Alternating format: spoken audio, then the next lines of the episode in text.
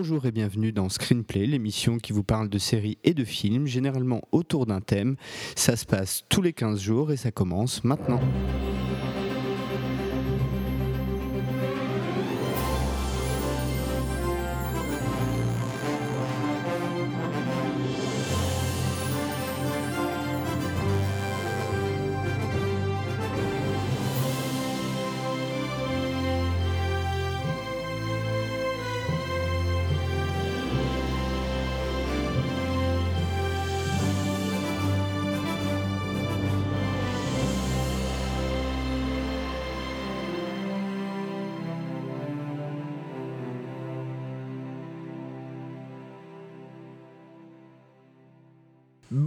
Et bienvenue pour notre 26e épisode de Screenplay et notre deuxième pastille euh, univers. Euh, donc, euh, pour ceux qui ont écouté la première, vous savez que cette pastille se fait en duo avec mon ami Vivien Lejeune. Bonjour Vivien.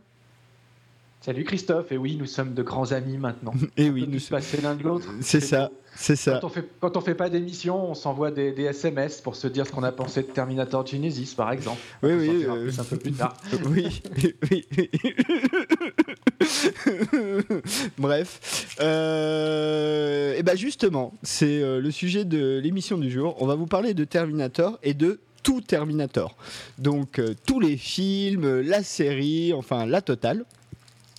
Euh, bah écoute, je te propose, et évidemment on conclura euh, par un petit magazine, euh, et du coup je te propose que bah, on attaque tout de suite, donc ne bougez pas, we'll be back.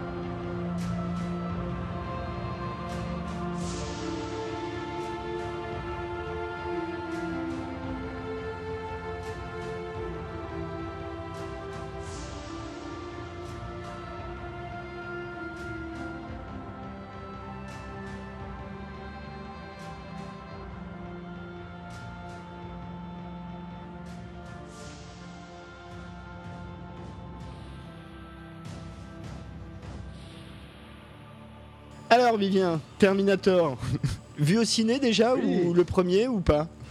En 84 non. je l'ai pas vu. Parce que je sais quel âge tu avais euh, en 84 vu qu'on a le même. oui, euh, je l'ai vu dès sa sortie en VHS.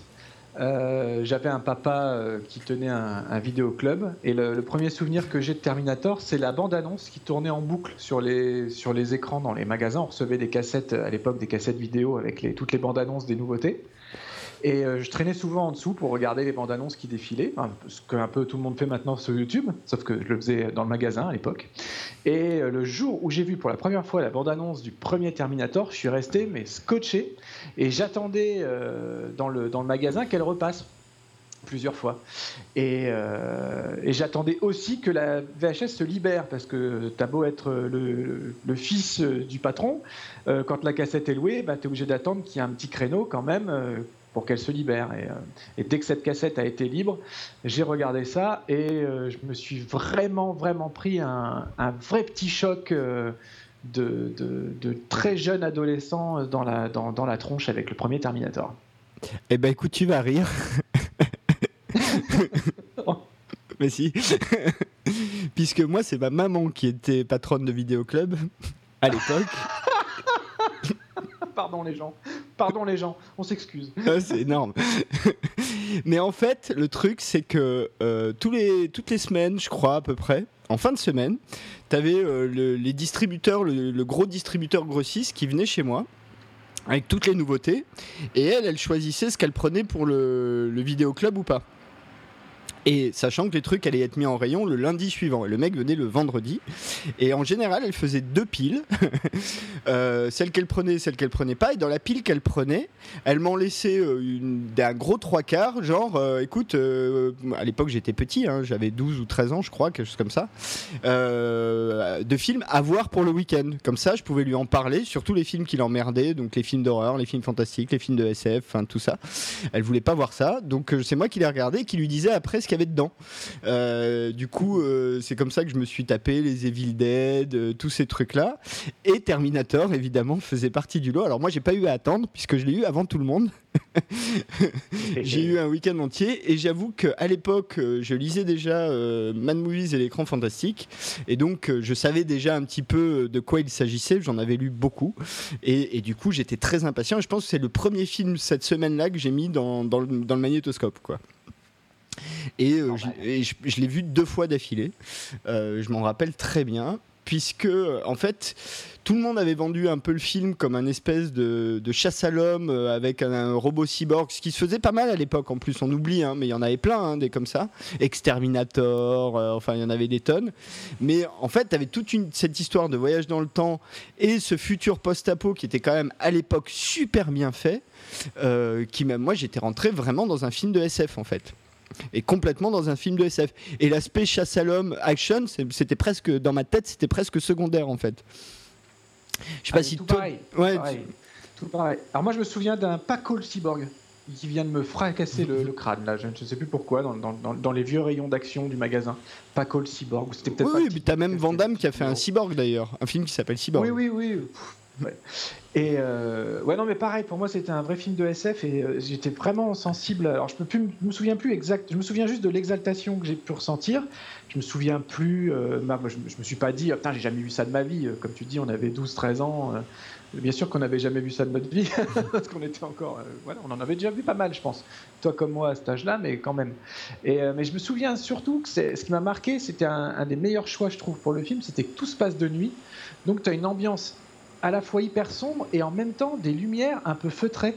Et il y avait ce, doux mélange-là qui, euh, qui, qui, vraiment, je me souviens que ça m'avait vachement plu. Et la scène de la salle de bain qui m'a vraiment marqué. Euh, où, ah, moi, elle m'a fait un peu, elle m'a fait un peu flipper euh, cette scène-là, j'avoue à l'époque. La scène de la salle de bain, et je me suis toujours demandé, j'étais fasciné par me dire, mais là, c'est vraiment, c'est juste un maquillage ou est-ce que c'est un robot? Parce qu'il a quand même des mouvements sur cette scène-là très robotiques, et pour cause, hein, quand on creuse après sur les, effets spéciaux.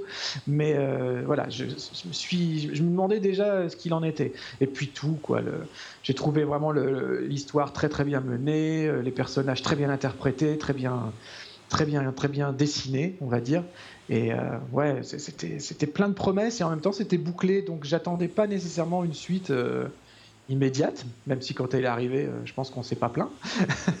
oh non, mais on y vient, on y vient, on y vient à la suite. Peut-être, peut-être on peut rentrer directement dans le vif du sujet en, commençant par parler des origines du projet Terminator. donc, disons-le, hein, Terminator est un film de James Cameron dans tous les sens du terme. James Cameron, euh, il faut peut-être rappeler qu'à la base, euh, avant d'être un réalisateur, c'est euh, un petit prodige des effets spéciaux qui bossait essentiellement pour Roger Corman et qui a eu son premier film en tant que réalisateur qui était Piranha 2 euh, qui n'a d'ailleurs pas fini, je crois, et il est même pas crédité euh, dans, dans la des premières versions sorties comme réalisateur. Hein, ça s'est mal passé, je crois, euh, si je me souviens bien. le, le, le, le, premier étant réalisé par Joe Dante, donc même si les, films Corman ont un côté cheap assumé, il y a quand même des, grandes, des grands réalisateurs qui sont passés par là. et c'était New World Pictures, je crois, la boîte de, de, de Corman, si je me souviens bien. Et donc, il était sur le tournage de Piranha, ça se passait pas bien, et il fait un rêve, enfin c'est ce qu'il dit, hein, après on ne sait pas, où euh, il a une image super euh, euh, visuelle d'un robot en métal liquide qui sort d'une espèce de, feu infernal, quoi. Il a cette image-là, et à partir, il est en Italie à ce moment-là, et à partir de là, il écrit un script, un premier jet. Euh, il en parle à celle qui deviendra euh, plus tard sa femme, Galan Rudd, euh, qui trouve le projet intéressant. Il lui vend les droits pour un dollar, avec comme seule condition le fait que ce soit lui qui réalise le film s'il trouve une prod. Et il la trouve assez rapidement. Enfin, assez rapidement, non, il a un petit peu galéré, mais pas tant que ça. Euh, et il finit par lever euh, la somme astronomique de, je vais vous le dire, je crois que c'est 6 millions, ouais, 6 millions 500 000 dollars, c'est-à-dire peanuts, pour faire un film super ambitieux, avec euh, des tas d'effets spéciaux, des courses-poursuites, de l'action, des explosions, enfin bref, un truc qui est un peu infaisable. T'as des trucs à rajouter sur le background ou pas? Oui, euh, juste une chose. Alors effectivement, je connaissais l'histoire de, de, l'Italie. Euh, en fait, il rajoute juste qu'il était euh, malade au moment où il a imaginé l'histoire. Alors effectivement, il a rêvé de ce, robot, mais de son propre aveu, il était ultra fiévreux. Donc ça a peut-être joué à un, certain niveau. Et en fait, il était cloué au lit pendant plusieurs jours. Oui, il était défoncé. Il n'avait rien d'autre à faire que de. Ouais, enfin, on ne sait pas. Je, ne m'aventurerai pas sur ce terrain-là. Je n'étais pas avec lui dans la chambre d'hôtel. mais donc, ça peut, ça peut s'expliquer encore au-delà du simple rêve, on va dire. Et, alors, une un chose. Rêve un, rêve un peu aidé. une chose qu'il euh, dit souvent dans, les commentaires, euh, Cameron, c'est qu'il fait partie de cette génération, et c'est pas le seul d'ailleurs à le dire. Hein, euh, Joe Dante dit la même chose, enfin, ils sont, ils sont plusieurs à dire ça. il fait partie de cette génération pour qui la menace nucléaire était perpétuellement imminente quand ils ont grandi c'est la génération guerre froide, euh, la famille atomique, enfin ce genre de trucs. Et ces images-là l'ont vachement marqué.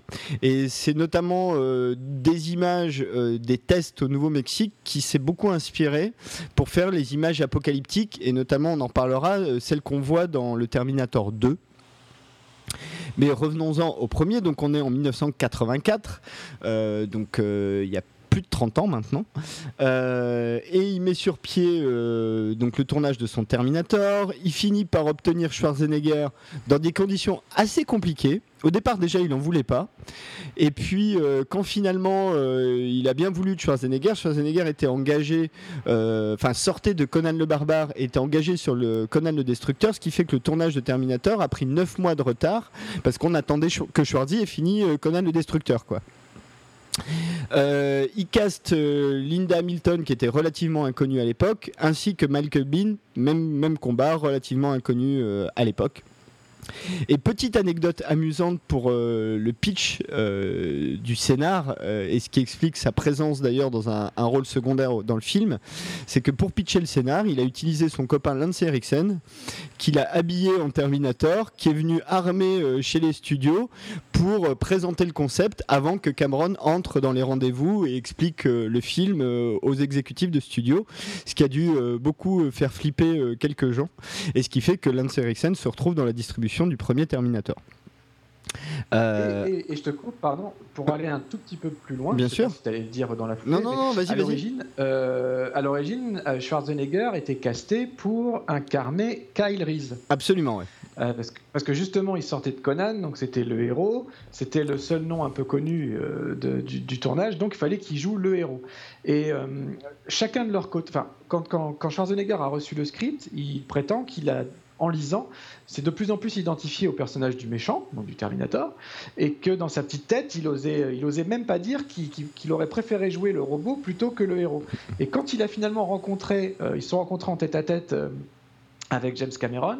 Et pendant ce repas, Cameron, lui aussi, se disait, mais il a, vraiment un physique de tête Terminator. Le Terminator, c'est lui, quoi. Et ils ont passé toute la discussion, je crois que c'était un repas, il me semble que c'était au restaurant, euh, sans se dire l'un l'autre qu'ils étaient en fait d'accord sur un autre rôle que celui pour lequel ils se rencontraient. Je trouve ça absolument, absolument génial. Et les deux, quand ils sont repartis du resto, ils ont chacun contacté leur agent pour dire euh, Ouais, mais euh, il faudrait qu'Arnold y joue le Terminator. C'est plutôt rigolo. J'imagine, j'imagine les, agents s'appeler euh, avec la boule au ventre en disant bon bah va falloir que j'explique à, l'autre qu'on n'est pas d'accord et en fait qu'ils se rendent compte qu'ils sont parfaitement d'accord. Ça, ça, a dû être une conversation assez fun, je pense c'est super drôle et, ça, joue jusque sur la dynamique même de l'intrigue. Parce que ce que, j'ai trouvé hyper intéressant quand le film est arrivé, c'était que justement, en contraste avec un héros, euh, un méchant, pardon, justement, euh, bodybuildé, euh, plus qu'humain, etc., d'avoir un héros incarné par Michael Bean qui est si, si frêle. Si, ah oui, il était tout steak à l'époque. Hein. Tu vois, si, si, si, beau, je veux dire, c'est un type qui dégage quelque chose, une espèce de douceur, etc. Et c'était vraiment intéressant d'avoir ce, ce, héros, mais complètement en, qui se démarquait complètement justement du héros type de, de l'époque, qui était un peu plus sur les gros bras. Et à l'origine, c'était l'inverse. C'est-à-dire que dans le script, le Terminator était Monsieur Tout le Monde de manière à ce que le, côté robot se fonde dans la masse pour atteindre mieux sa cible. Et il était protégé par un vrai soldat du futur, euh, un peu, un peu bodybuildé. Et le choix du casting a complètement changé ça, sans en revanche qu'aucune ligne de dialogue ne soit changée. C'est-à-dire que même si les rôles ont été réattribués, à aucun moment ils ont réécrit quoi que ce soit. C'est juste une question d'intonation et d'interprétation qui a fait que le film est ce qu'il est aujourd'hui. Ouais, mais alors ce qui est mieux d'ailleurs, hein, parce que ce qu'on nous on s'est pas forcément rendu compte à l'époque parce qu'on n'avait pas beaucoup de VO, c'est quand même le très lourd accent euh, germanique de, de, Schwarzenegger. On se rendait nous, on se rendait pas compte. Mais quand tu le vois en VO, tu te rends compte que bon, euh, les lignes de de, de, de Reese euh, sur le futur avec l'accent germanique et la tête carrée de Schwarzenegger, je suis pas sûr que l'émotion aurait été la même, quoi. Comme with me if you want Comme with me if you want. Bah, il le dit hein, d'ailleurs dans. Oui, il le dit dans, dans le 2. dans le 2. Euh, mais euh, mais c'est vrai que bon, c'est un peu compliqué. Et puis surtout, même physiquement, la dynamique entre Linda Hamilton et Schwarzenegger, pas du tout été la même non plus. Pas du tout. Euh, euh, quoi dire d'autre euh, sur le, background du, film? Ça a été un tournage assez compliqué. Il faut parler quand même d'une personne en particulier. alors, un déjà, au, crédit de l'écriture, il y a Galan Rudd, mais Cameron dit lui-même qu'elle a rien écrit. en fait, bon, voilà, je pense que ça, ça faisait partie des, petits trucs. Il est pas très sympa avec son ex-femme, hein, faut, bien le dire. Enfin, avec sa, sa deuxième ex-femme, hein, puisqu'il a été marié avant, puis il a a été marié après à Linda Hamilton, justement, euh, avec qui il est beaucoup plus sympa.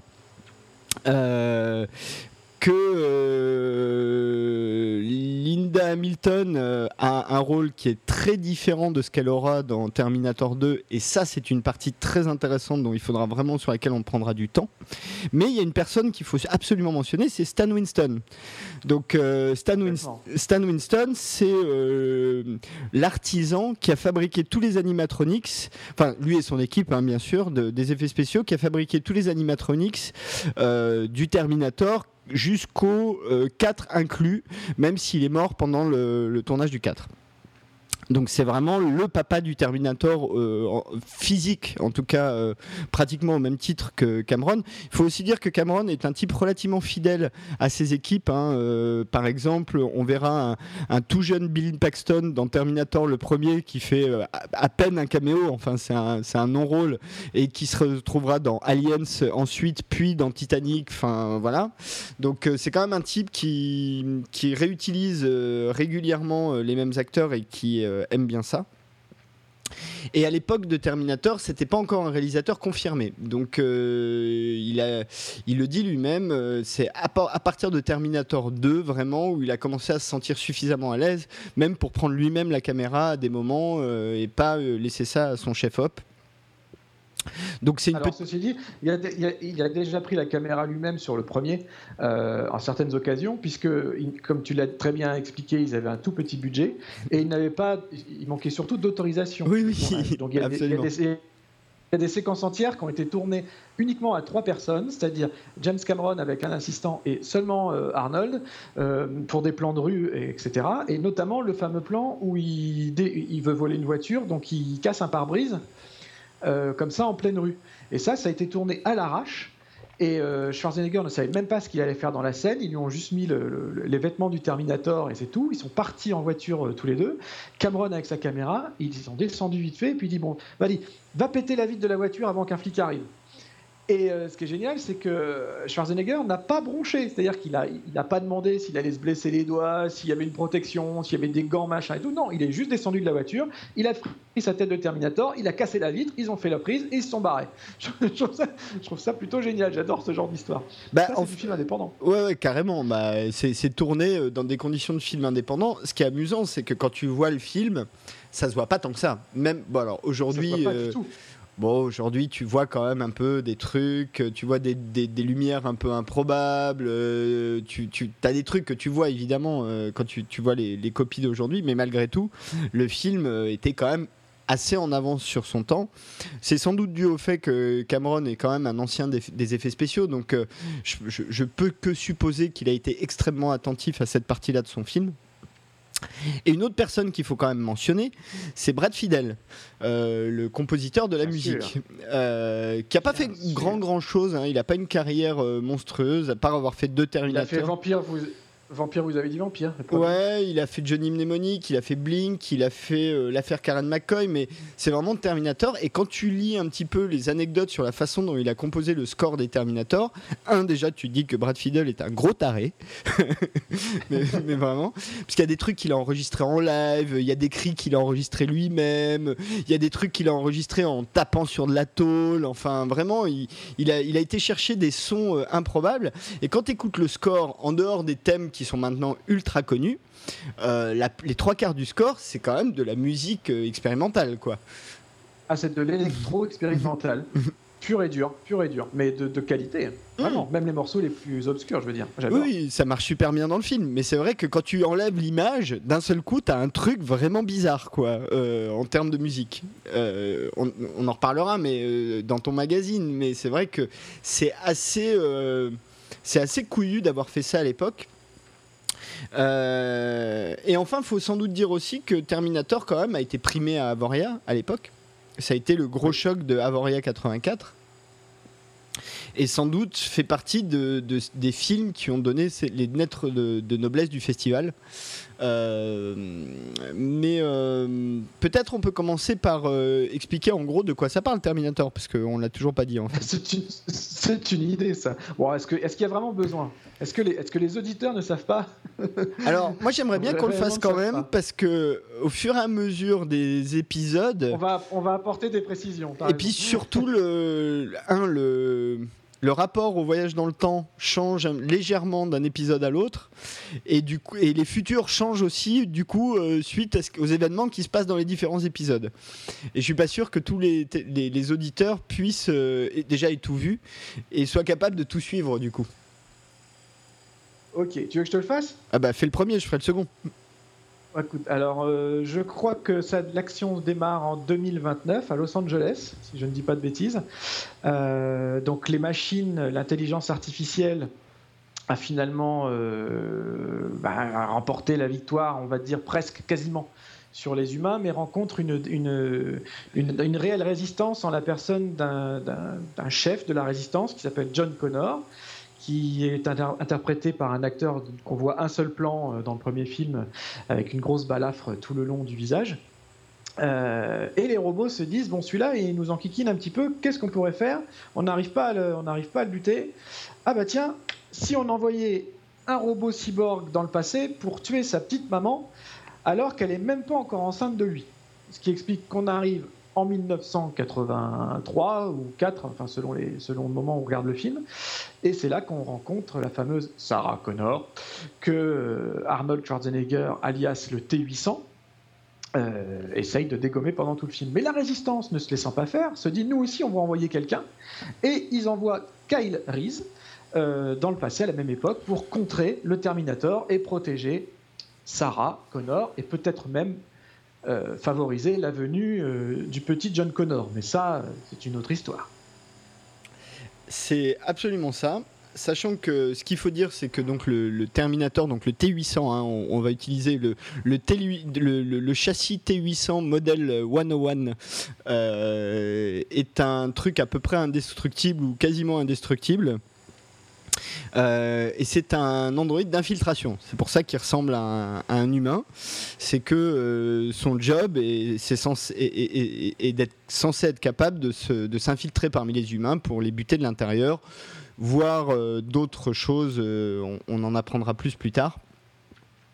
Qu'est-ce que tu retiens, toi, du, premier Terminator? Quels sont le, les, deux ou trois trucs principaux que tu retiens, toi, du tout premier? Alors les premières choses qui me viennent, donc, comme je l'ai dit en introduction, c'est vraiment cette atmosphère un peu étrange, un peu en demi-teinte, c'est-à-dire que des fois on est dans l'action, alors tout est de nuit quasiment, donc je parlais des lumières feutrées, et euh, ce que j'adore aussi, c'est qu'on passe de l'action brutale à des séquences, euh, par exemple la première séquence dans, dans, la boîte de nuit ou le café, euh, le tech noir. Tout devient au ralenti. Voilà, où tout est au ralenti, je trouve ça mais super beau quoi. Ce, le, Terminator qui pointe son arme sur le visage de Sarah avec juste le point rouge du, laser rouge, euh, Kyle qui sort ce, fusil de son, de son grand manteau. Il y a un vrai sens de la réalisation où même petit, euh, je trouve qu'on le ressentait, alors certainement pas avec les mêmes codes de lecture cinématographique qu'on peut avoir aujourd'hui, mais même gamin, même tout jeune ado, on pouvait ressentir qu'il se passait quelque chose de spécial à l'image et que c'était pas un film fait comme les autres, qu'on allait au-delà du simple film d'action avec un gros bras dedans. Et ça, ça, ça m'a marqué à l'époque. Après, le côté, le côté robot était fascinant parce que ultra réaliste.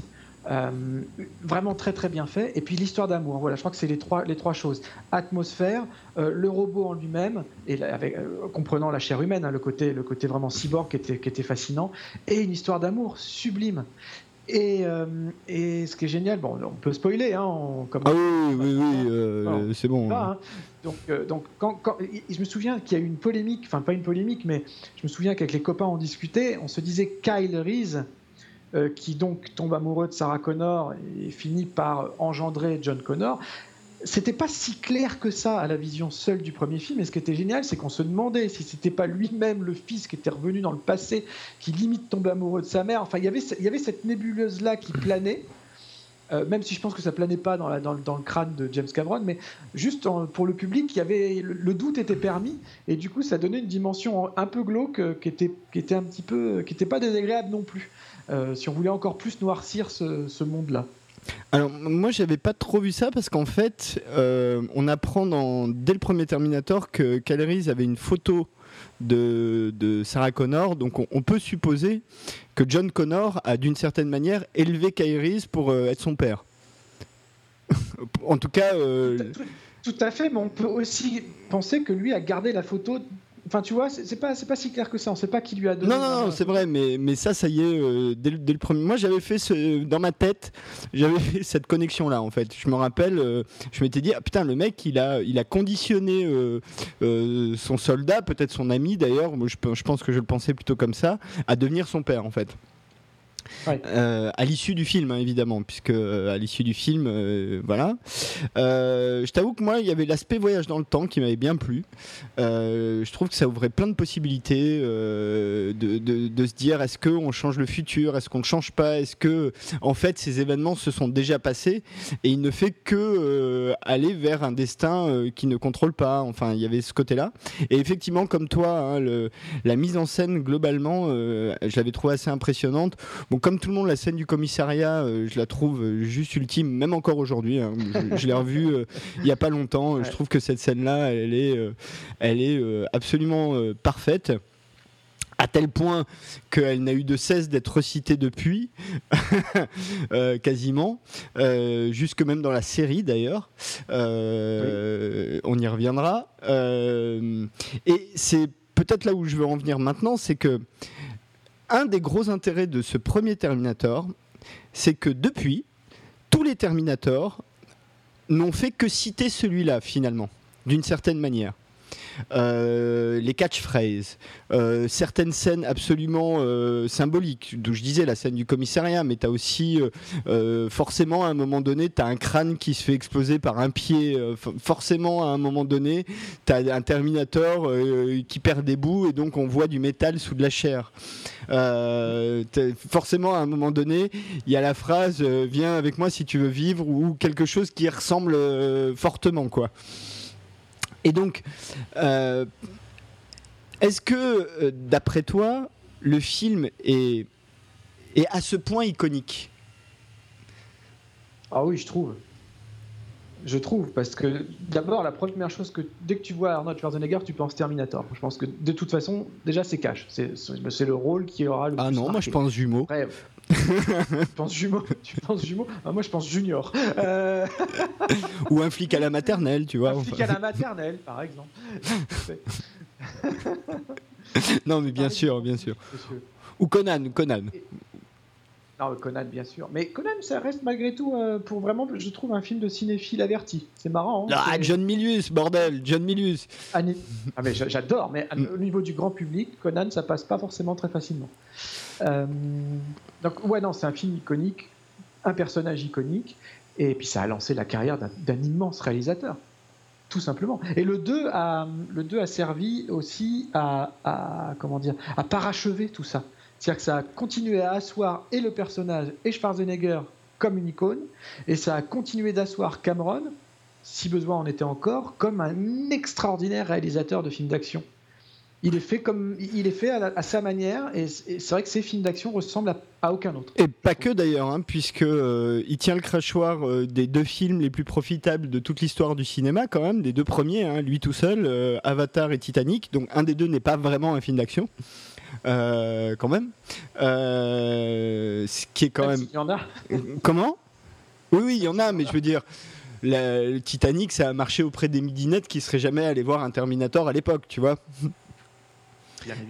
Euh, mais quand même, voilà. Donc, euh, et, ça reste quand même. euh, d'ailleurs, Titanic, score de James Horner et Avatar aussi, d'ailleurs, dont, on, parlera tout à l'heure.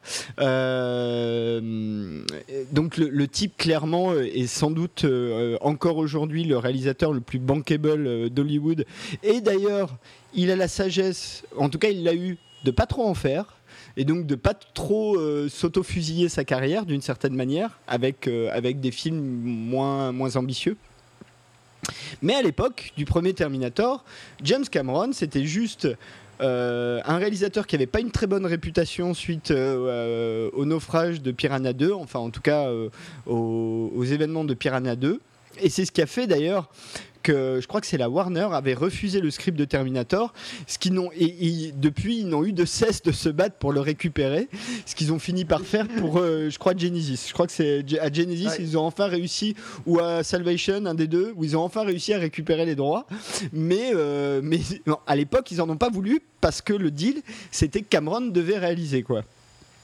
Ouais. Et, je pense qu'après avoir vu le film, il y en a pas mal qui se sont mangés euh, les, les, bijoux de famille, euh, parce qu'ils se sont dit, ouais, là, on, est, on a peut-être fait une connerie là. À leur, à leur décharge, à leur décharge sur le papier, je comprends qu'un studio puisse avoir peur parce que le film paraît très à la fois très ambitieux et en même temps très simpliste. Le réalisateur euh, qui veut s'imposer et comme tu dis, il a juste fait une moitié de Piranha 2. Je peux, tu vois, avec le recul, ça paraît débile, mais à l'époque, si on se projette un peu, euh, c'est pas complètement absurde de refuser un projet sur le papier euh, comme celui-là. Après, pour, euh, pour en revenir à, Cameron, je pense que pour moi, euh, dans le système holly- hollywoodien, il y a, il y a trois, quatre grands types de réals. Euh, Et deux en particulier, tu as vraiment les réals d'image, c'est-à-dire des, types qui vont aller chercher des cadrages, euh, des, des- vraiment des trucs un peu complexes, qui essayent de faire de, l'artistique, enfin voilà. Et tu as les, bons chefs d'orchestre. Euh, c'est Spielberg, c'est des gens comme ça. C'est-à-dire, ça veut pas dire que c'est des manchots en termes de cadrage. hein. C'est juste que ces types-là maîtrisent en même temps cette partie-là, mais en même temps aussi la capacité de manager toute une équipe pour obtenir un résultat global qui tient compte à la fois euh, du montage, de la lumière, euh, des cadrages, de la musique, euh, de la direction d'acteur, enfin vraiment de tous les éléments qui font un film. On peut classer, je pense, Peter Jackson dans cette catégorie aussi. Et je pense que Cameron, son grand talent, c'est aussi ça. C'est-à-dire que c'est un mec qui est capable de faire travailler des tas de talents pour obtenir le meilleur résultat possible, qui est celui qu'il a dans la tête. Euh, et être capable de communiquer ça. Je sais pas si tu es d'accord avec ça, mais moi je le perçois vraiment comme ça, Cameron. Ah Oui, moi c'est vraiment un sens du cadre. Vraiment, au-delà de la technique, de la technologie. C'est un, type qui est vraiment passionné hein, de, de- des technologies nouvelles depuis toujours. mais, mais, ça n'a jamais au détriment du cadre. J'ai un plan là qui me vient tout simple, hein, pourtant, de Terminator 2, où tu vois au fond de la rue euh, John Connor et son pote sur leur petite, euh, sur leur petite moto 50 euh, cm3 qui fait un boucan pas possible avec, avec l'autoradio, pas l'autoradio mais le poste à fond avec le, le You Could Be Mine des Guns N' Roses qui arrive, qui passe juste au bout de l'image. En fait, tu passes du plan d'avant où la chanson des Guns est en, est en réel, en, en soundtrack réel. Tu as ce plan-là, donc comme ils sont au loin, la, la musique devient toute toute, euh, toute basse et, suit le rythme de la moto au loin. Et une fois que, les deux sont passés au fond du cadre, tu as la roue de la Harley d'Arnold qui arrive au premier plan avec le superbe bruit de la Harley Davidson qui s'arrête. Et ça, tu dis non seulement le cadre est beau, mais en plus, tu as une mise en scène à l'intérieur avec des entrées, des sorties de champ, entrée de champ, sortie de champ, deuxième entrée de champ, pour un plan qui ensuite la caméra monte vers le visage d'Arnold qui nous fait son fameux mouvement de tête euh, tout, tout, tout, tout, lent pour, tout rigide, aller. Et rien que ça, il se passe tellement de choses à l'image pour un plan qui, entre guillemets, sert à rien, tu vois. Et tu te dis, mais euh, putain, c'est juste brillant, quoi. et tu vois, c'est génial de s'arrêter sur des plans aussi simples alors qu'en plus de ça, au-delà de ça, as des, comme tu disais tout à l'heure, tu as la scène de le rêve de Sarah Connor avec l'apocalypse nucléaire. Ah, t'es déjà, au deux, t'es déjà au deux, t'es déjà au deux. Oui, mais je, mélange un peu les deux. Mais euh, on a dit qu'on mélangeait un peu les deux premiers. C'est vrai. Et euh, en termes de cadrage, euh, non, je trouve ça. non, mais la scène pour revenir au premier, la scène d'amour, elle, elle est sublime. Ouais, ouais, dans le motel euh, où, ils, viennent de, où ils viennent de fabriquer euh, une espèce de dynamite ou on sait pas trop quoi qui sert pas à grand chose d'ailleurs euh, au final, à part faire des jolies explosions dans un tunnel. Euh, mais euh, bah, on, va, on, va, on va conclure assez rapidement parce que alors Terminator le premier, donc film qui a 30 ans hein, quand même, rappelons-le, parce que nous on l'a vécu en live, donc pour nous ça fait partie de notre histoire, mais pour les plus jeunes c'est des vieux films, tu vois, c'est comme quand nous on nous parlait des films des années 60. bon bah voilà.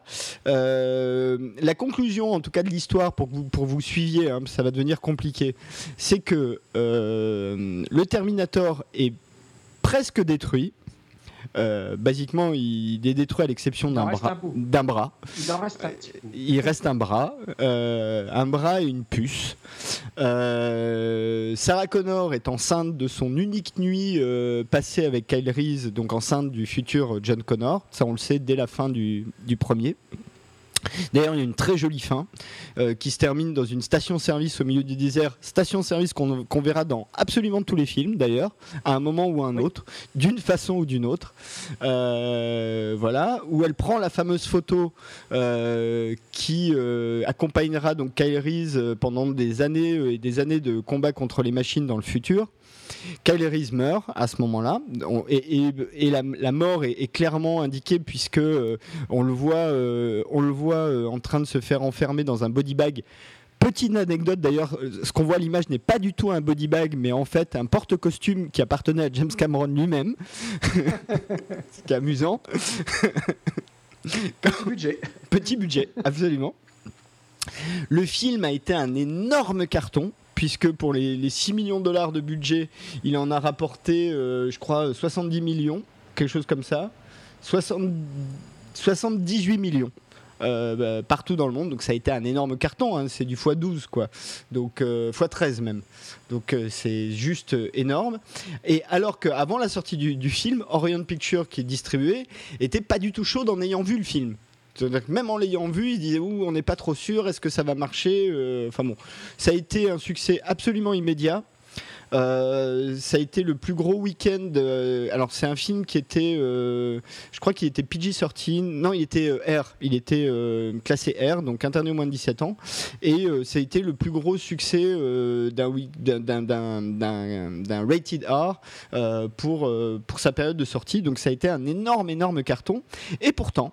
Et pourtant, il a fallu quand même 7 ans euh, pour arriver euh, à Terminator 2, Judgment Day. Euh, Judgment Day étant dans la mythologie Terminator le jour où Skynet, puisqu'en fait on apprend donc quand même, il faut le préciser, qu'il y a une espèce de, on va le dire aujourd'hui, mais à l'époque on le disait pas comme ça, d'intelligence artificielle qui s'appelle Skynet, qui prend le contrôle en fait de l'arsenal nucléaire euh, américain, qui attaque euh, les Russes, qui réplique et qui crée une apocalypse nucléaire, euh, censément, qui est censé se dérouler, je crois initialement en 97. en 1997.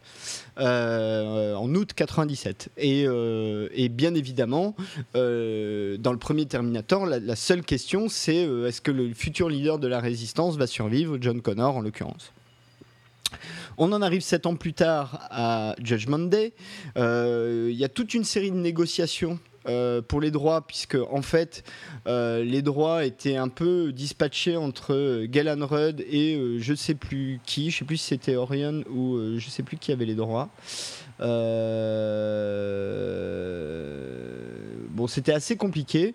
Et en fait, c'est Schwarzenegger qui persuade Carolco, donc Mario Cassar et Andrew Vajna, de racheter les droits pour produire le T2, qu'ils finissent par, par réussir à faire.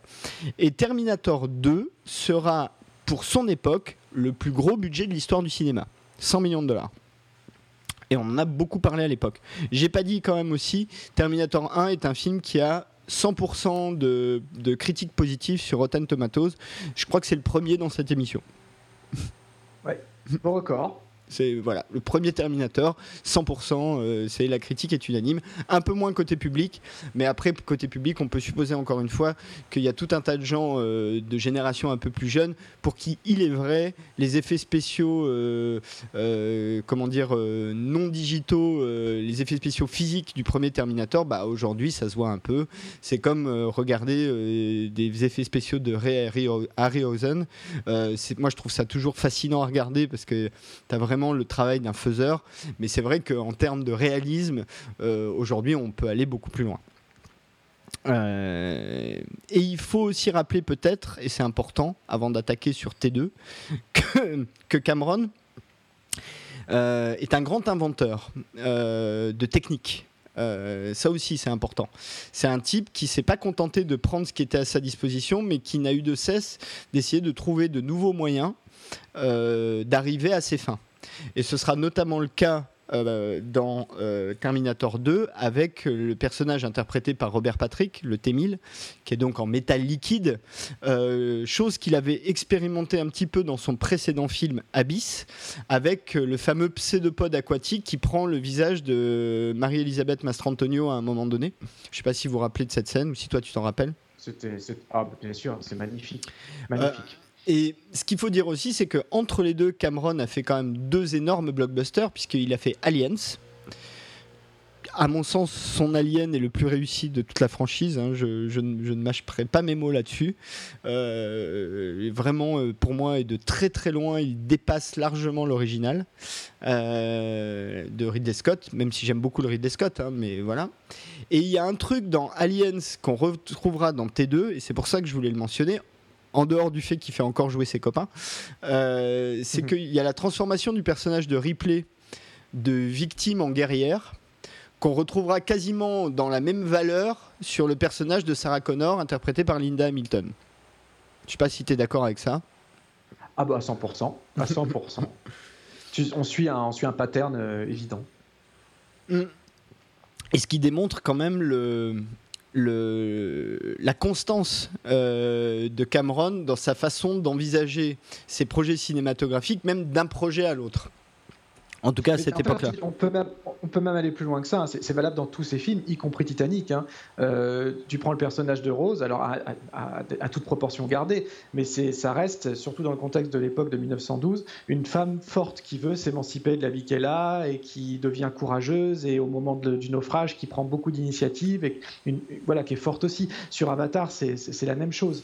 Euh, je sais plus son nom, mais euh, Zoé Zaldana, c'est elle qui est plus guerrière à l'origine que Jack Sully, par exemple. Donc tu sens que c'est vraiment le, côté femme forte, mais, justement tout sauf caricatural, à la fois forte et féminine, c'est vraiment un truc qui, est constant dans son cinéma. Mais ce qui est intéressant, je suis d'accord hein, avec ça, mais ce qui est intéressant, c'est que dans le premier Terminator, c'est pas le cas. Dans le premier Terminator, Linda Hamilton, euh, et, c'est là où la, transformation a été euh, saisissante. Enfin, vraiment. Euh, je me rappelle à l'époque, alors là pour le coup Terminator 2 je l'ai vu au ciné. Bien sûr. Linda Hamilton c'était le, le, choc quoi. Enfin le choc. Euh, tout le monde en a pris plein la gueule en se disant euh, waouh, non mais qu'est-ce qu'elle nous fait là? C'est plus la même. Euh, surtout que la seule chose qu'elle a fait entre les deux, c'est La Belle et la Bête, où on peut pas vraiment dire qu'elle jouait une super guerrière, quoi. franchement. non, pas vraiment. où elle jouait encore un peu la blondasse mignonne, voilà quoi. et sachant qu'il faut aussi dire un truc sur Linda Hamilton qui est pas très connu du grand public, c'est que Linda Hamilton, il y a deux choses qui sont pas très connues, c'est que c'est Linda Hamilton est bipolaire. Euh, elle l'a dit tardivement, mais donc elle a aussi, elle aussi euh, des, gros problèmes euh, psychologiques. Mais en même temps, ça peut aussi expliquer à quel point elle peut devenir obsessionnelle, et elle a pu devenir obsessionnelle dans son engagement sur Terminator 2. Et ce sera le cas, et ça se voit à l'image, mais alors vraiment. et qu'elle a une sœur jumelle. Euh, qui, euh, donc Cameron s'est servi pour éviter de faire des effets numériques dans des scènes où on, où on la voit. Il y a deux scènes en fait où euh, ils utilisent la sœur jumelle de Linda Hamilton plutôt que d'utiliser des, des, effets numériques dans Terminator 2. Et il y a une autre paire de jumeaux dans le film d'ailleurs puisqu'on en est dans l'anecdote, c'est l'acteur qui joue le rôle du, du surveillant d'hôpital de, de l'hôpital de Pescadero, où est enfermée Linda Hamilton, qui à un moment donné se fait personnifier par le T-1000 et du coup on voit les deux face à face, et c'est en fait deux jumeaux qui jouent face à face. Et Cameron dit lui-même dans, les commentaires, il dit, ce qui était génial, c'est que ça nous a permis de faire une scène super impressionnante sans effet. Enfin, sans effet, il y en a un quand même, puisque à un moment donné, le doigt euh, du T-1000 se transforme en arme euh, extrêmement piquante euh, qui va se loger dans le cerveau de son jumeau. Mais, mais du coup, ça marche vachement bien. Donc là, encore une fois, Cameron utilise à la fois des effets super chiadés et en même temps des trucs super basiques. encore une fois, dans cette idée de trouver la meilleure solution possible pour obtenir ce qu'il veut à l'écran. Et ça, c'est vachement important. Alors peut-être je vais pitcher, puis après je te, je te laisse un peu le crachoir. Euh, Terminator 2. Donc Terminator 2 se passe pas du tout à l'époque euh, où il est sorti, puisqu'il se passe en 95 et le film est sorti en 91. Donc ça se passe 10 ans après les événements de Terminator 1. Donc John Connor est censé avoir 10 ans. Euh, bon, on voit qu'il est un petit peu plus vieux que ça hein, quand même. Et à l'époque, Edward, Edward Furlong qui joue le rôle en avait 13 qui a d'ailleurs posé un gros problème, on y reviendra après euh, dans le tournage. Donc dix ans après les événements du premier Terminator, euh, John Connor vit chez des parents adoptifs euh, puisque sa mère est enfermée à l'hôpital psychiatrique de Pescadero. Bon, en même temps expliquer au monde entier qu'il y a des machines du futur qui sont revenues dans le passé pour l'empêcher d'avoir un enfant qui sera le leader de la résistance dans le futur post-apocalyptique dans une guerre contre des machines on peut comprendre qu'elle finisse dans un hôpital psychiatrique. Euh, et débarque non pas un, mais deux Terminators du futur. Un T800 châssis 101, euh, enfin châssis 101, donc Arnold Schwarzenegger en gros, et un autre euh, Terminator qu'on appelle donc le T1000, qui est, qui est fait de métal liquide et qui est interprété par Robert Patrick l'un des deux doit buter John Connor, l'autre doit euh, protéger John Connor. Et euh, tout le changement de paradigme de ce film, c'est que Linda Hamilton, qui entre-temps est devenue une espèce de super warrior, décide que non seulement on va protéger son fils, mais on va même empêcher l'apocalypse en allant euh, littéralement buter Skynet dans l'embryon. Je pense que je résume assez bien. J'ai rien oublié là. Ah non, là t'as tout dit. J'ai tout dit. Alors. Ah, t'as tout dit. Alors, Vivien, T2. Ah oui, ah bah T2, quel souvenir. Quel souvenir. Euh, ce qui est marrant, c'est que je pense que c'est un des films de notre, euh, de notre adolescence où, qui a engendré le plus de promotion. Ah oui, on en a, c'était sur toutes les couvertures, c'était dans toutes les émissions, même celles qui traitaient pas de fantastique, même celles qui traitaient pas de cinéma d'ailleurs. On on, a, on a mangé du T2 à toutes les sauces. Et qu'est-ce que c'était bon C'était plus, plus, on m'en donnait à manger et plus j'en avais envie. On a commencé à parler du film très tôt avant sa sortie.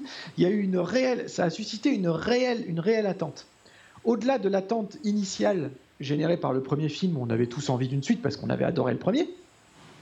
Quand, les éléments promotionnels sont arrivés, ça a vraiment attisé ça à une manière, de manière qui n'est plus possible aujourd'hui, car tout est aujourd'hui grâce à Internet ou à cause d'Internet, l'un ou l'autre, on choisira. Euh, tout est immédiat. Euh, et puis, et puis aujourd'hui, il y a beaucoup plus de projets similaires. On a, euh, je sais pas, trois blockbusters qui sortent par mois. Donc, alors à l'époque, les, plus jeunes d'entre vous, essayez de replacer le contexte. Un Terminator 2 qui sort, pour nous, c'était un événement colossal parce que c'est pas le genre de film qu'on avait l'habitude de voir de cette ampleur sur le grand écran. Donc on était tous à fond les ballons. Euh, et d'ailleurs, pour la petite anecdote, je suis allé voir le film euh, au cinéma, bien évidemment, mais je me rappelle très bien, c'est pas bien, hein, mais tant pis, encore une fois, il n'y avait pas Internet à l'époque. La semaine qui a suivi, j'ai réussi à acheter sous le manteau une copie VHS du film euh, dans la cour de récré, quoi. je sais plus combien j'avais payé ça, je crois que j'avais payé ça 120 francs ah, c'était cher quand même. Euh, ouais, ouais bah, les mecs ils se gavaient, mais c'est pas grave quoi, tu vois. Euh, une copie du film. Donc j'ai, donc non seulement j'ai vu T2 euh, une première fois au cinéma et une deuxième fois au cinéma, et après je l'ai bouffé en VHS toutes les semaines pendant un certain temps, tu vois. Alors, ce qu'il faut dire avant qu'on rentre, que tu rentres dans le film précisément, il y a deux choses. Hein. C'est que un, le budget de 100 millions de dollars, qui encore une fois à l'époque, c'était le plus gros budget de l'histoire du cinéma, c'est une des choses qui a fait couler beaucoup, beaucoup, beaucoup, beaucoup d'encre. C'est ce qui a permis au film de se vendre d'ailleurs. Ils ont capitalisé là-dessus à mort en disant bah, on a investi plein de pognon, donc autant le dire, comme ça, ça va faire du buzz. Et deux, euh, la particularité de celui-là qui est encore unique, euh, en tout cas dans euh, les Terminator, c'est qu'il y a 150 000 dollars qui ont été filés à Stan Winston pour tourner un, teaser. qui n'apparaît pas dans le film, qui est juste la chaîne de construction des, des T800. Oui. Et c'est ça qu'on a vu. Moi, moi, euh, chaque fois que j'allais au ciné, euh, disons dans l'année qui a précédé la sortie de Terminator ou dans les six mois qui ont précédé la sortie de Terminator, ce qu'on voyait, c'était cette petite bande où tu vois juste euh, la construction du Terminator qui se termine sur le crâne de l'endosquelette de face et par un, splash screen qui dit T2 Judgment Day, quoi. juste ça, quoi. Avec juste le son métallique oui, de, de, la, c'est parfait. C'était parfait c'était parfait. Non, c'est génial. J'en ai déjà, j'en ai des frissons euh, rien que d'entendre en parler. C'était toute la jeunesse qui remonte là. C'est beau. Donc, ta première euh, impression à la, vue du film, enfin ou sur le film en général?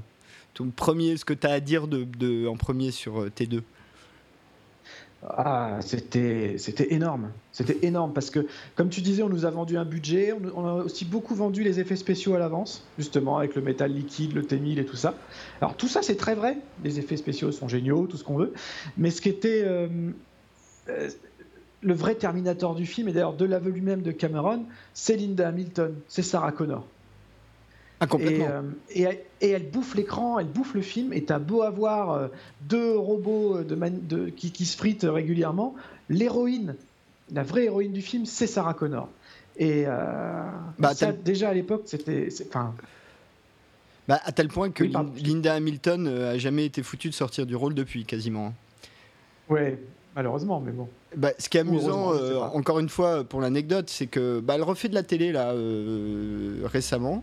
On a pu la voir dans Chuck, euh, dont on a parlé dans notre épisode 24, où bien évidemment il y a un moment donné où elle, sort la phrase Viens avec moi si tu veux vivre. Mais on a pu la voir aussi dans la dernière saison de Défiance. Euh, où elle ressort encore une fois la même phrase Viens avec moi si tu veux vivre. ah, ça capitalise, hein, qu'est-ce que tu veux Ça capitalise à mort là-dessus. Mais c'est autant dans Chuck ça faisait sens, dans Défiance c'était un petit peu too much quand même, je dois avouer.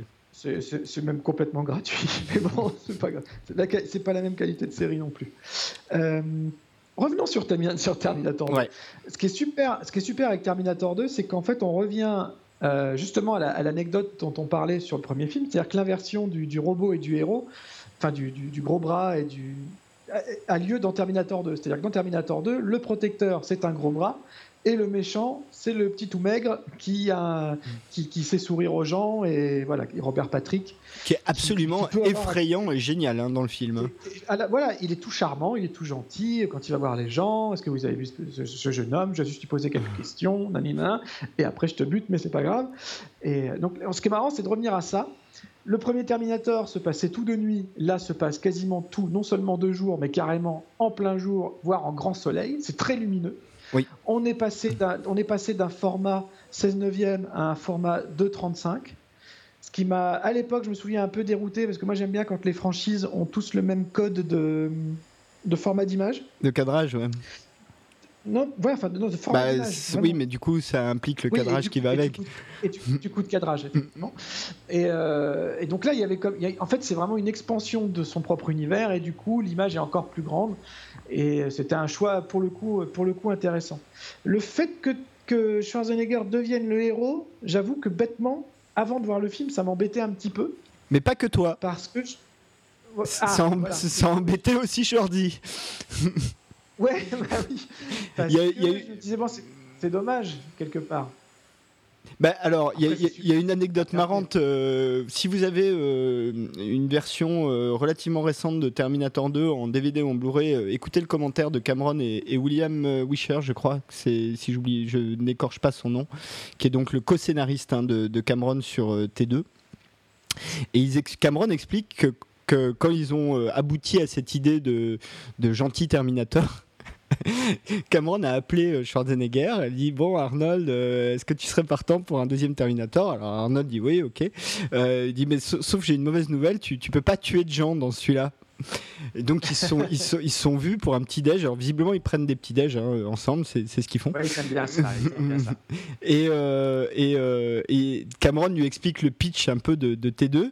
Et visiblement, euh, Schwarzy a passé ensuite euh, une demi-heure à essayer de négocier le, le, le pas tuer de gens avec Cameron en lui disant Ok, bon, mais avant qu'il me donne l'ordre de pas tuer de gens, je peux peut-être tuer des gens dans le bar. Donc. Donc moi je pensais bêtement à l'époque où on était un petit peu moins informé que euh, c'était Schwarzy qui avait insisté pour ça. Parce que euh, bah, c'était devenu une espèce de méga superstar et qui voulait euh, On l'a tous, on l'a tous cru ça. Et, tous et- pensé. et en fait non. Et en fait c'est l'inverse. C'est Cameron qui voulait absolument ça et Schwarzy qui était pas trop partant. Il voulait buter des gens lui. Donc donc ça c'est assez amusant. Pardon je t'ai interrompu mais c'était l'anecdote était marrante. Mais je- ce qui m'a marqué surtout sur le. Ce qui est marrant, c'est que.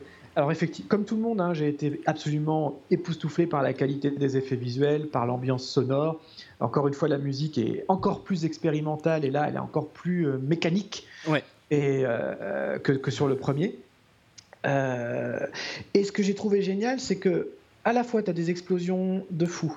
Tu as le T-1000 qui, qui a des plans magnifiques. hein. Juste, euh, juste le plan où Robert Patrick euh, se glisse à travers les barreaux de, dans, dans l'asile d'une porte de. oui d'une Ouais, barrière enfin d'un grillage Une grille- barrière. une grille ouais grillage. Il passe à travers une grille. C'est vraiment bluffant. Et en même temps, vraiment l'image que je retiens de Terminator, bah, c'est Schwarzenegger sur sa moto en train de faire tourner son fusil pour le recharger. Donc il y a encore une fois ce contraste entre oui c'est niquer les doigts en faisant ça d'ailleurs hein. En plus, ouais. Et entre ultra-modernité et euh, bonne vieille mécanique, euh, bonne vieille gâchette euh, bien réelle, quoi. Et cette poursuite entre moto, camion dans le. Dans, dans, dans- je je sais plus ce que c'était, c'était une espèce de canal qu'ils ont asséché, hein, je crois. Non, c'est des canaux qui sont faits pour absorber l'eau pendant les tempêtes. Voilà. Et, euh, et du coup, euh, enfin, cette scène, elle me reste, mais ça, ça reste une des meilleures scènes de poursuite de tous les temps. Et, Ah, toujours, ouais. t'as Encore à la- ah ouais. À la fois la petite moto de John Connor, la Harley de, de Schwarzenegger. Je me souviens d'avoir vu à l'époque, il passait les making-of à la télé, c'était génial, où on voyait euh, le cascadeur avec les câbles. Je me souviens de ce, ce- ce- ce grand plan du- de, de- de la Harley qui saute jusqu'au fond du, jusqu'au fond du, du- du- du tunnel avec, euh, avec tout, tout ce système de câbles à côté. Ça C'était une, des, bah, c'était une des premières fois où on utilisait cette technique en fait. Euh, Ouais, avec des ouais. câbles euh, qu'on faisait ensuite disparaître à l'image. Cameron explique ça. Donc tu avais quatre câbles en fait, euh, un de chaque côté de la moto, un devant, un derrière. Et c'est ce qui fait d'ailleurs que la moto rebondit en fait quand elle, elle, quand elle tombe. C'est que euh, Ah, juste. Ça fait un super effet. Et ça fait un super effet, ouais. effet. Euh, c'est en fait, pas t'as pas qu'une moto moi. hein, qui tombe, t'as un camion carrément hein, qui, qui fait le jump. Ah hein. ouais. Et le camion, en revanche, il n'y a pas de fil, donc il s'est vraiment niqué euh, le, le- comment dire le, Le toit. le- non, alors le toit c'est après, mais ouais. même avant, il s'est vraiment niqué la, la, la- la barre de, tu sais, de direction, et c'est ce qui fait qu'après il roulait plus droit, et Cameron a décidé d'exploiter ça en fait dans le film. C'était pas prévu, et il a décidé d'exploiter ça en se disant, ouais bah physiquement ça marche, donc on va le garder, en plus ce sera réaliste. Et du coup, c'est ce qui fait que le camion, il est un peu euh, brinque-ballant comme ça. Euh, la seule chose qui n'a pas été faite, c'est que euh, les trois quarts des plans où tu vois Edouard Furlong sur sa moto, en fait, il est, il est tracté, en fait. Il n'est pas en train de conduire sa moto. Il est tracté. D'ailleurs, tiens, Edouard Furlong, je trouve que c'est un super choix. en jeune comédien, il était, il était vraiment très bon, je trouve. Ça... Ouais, t'y croyais. T'y croyais avec cette espèce d'impertinence toute non professionnelle. D'ailleurs, il n'était pas professionnel. Non, pas du tout. Ouais. Pas avant.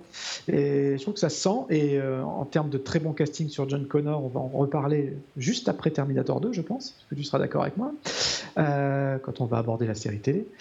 Et, euh, et donc Thomas Decker. Exactement. et, et j'adore la scène toute bête de la première rencontre justement entre John Connor et Schwarzenegger dans le couloir euh, sous, les, sous les arcanes euh, de jeux, de jeux vidéo. Euh, quand il arrive avec cette, ce, grand paquet de roses où il a planté son fusil à l'intérieur, on retrouve justement le ralenti dont je parlais pour le premier film, où, il fait, où Cameron s'amuse à faire ce jeu de mots Guns and Roses, puisque mhm. c'était un vrai contrat avec le groupe et la chanson était est très importante dans le film au-delà de la musique de Brad Fiddle. Moi d'ailleurs, ça m'a complètement. Je connaissais déjà le groupe avant et j'étais déjà très fan du groupe avant, mais You Could Be Mine, enfin, ça a vraiment été un truc de, de, dingue. Euh, Alors d'ailleurs, faut voir les Guns N' Roses en concert en 92, je m'en suis jamais remis, c'était un des meilleurs concerts de ma vie, quoi. Et euh, donc au-delà du film, l'hippodrome de ah, l'hippodrome de Paris Vincennes. ouais, l'hippodrome de Vincennes. Où il y avait aussi Lenny Kravitz, Aerosmith, euh, il y avait Face No More en ouverture, et puis Soundgarden, c'était génialissime. Bon, on va arrêter parce que là, on commence à avoir l'air de vieux cons. on, digresse, mais. Euh, non, mais juste pour les Guns, quand même, tu as raison de le préciser. Il faut rappeler que dans le clip de, de You Could Be Mine, tu as Schwarzenegger qui joue, puisque c'est un clip qui se passe pendant un concert et en fait, tu as le Terminator qui débarque à un concert. En gros, euh, qui finit sur scène d'ailleurs. J'ai pas revu le clip récemment, mais je crois qu'il finit sur scène il finit sur scène et euh, c'est vraiment, tu sens que voilà, c'est pas juste commercial il y, a, une vraie démarche. Euh, la chanson apporte quelque chose, un contraste intéressant, participe à la création du personnage rebelle, de la personnalité rebelle de John Connor, en contraste avec la musique de film. J'allais dire classique, ça, ça se prête pas avec la musique de Brad Fiddle. Pas vraiment.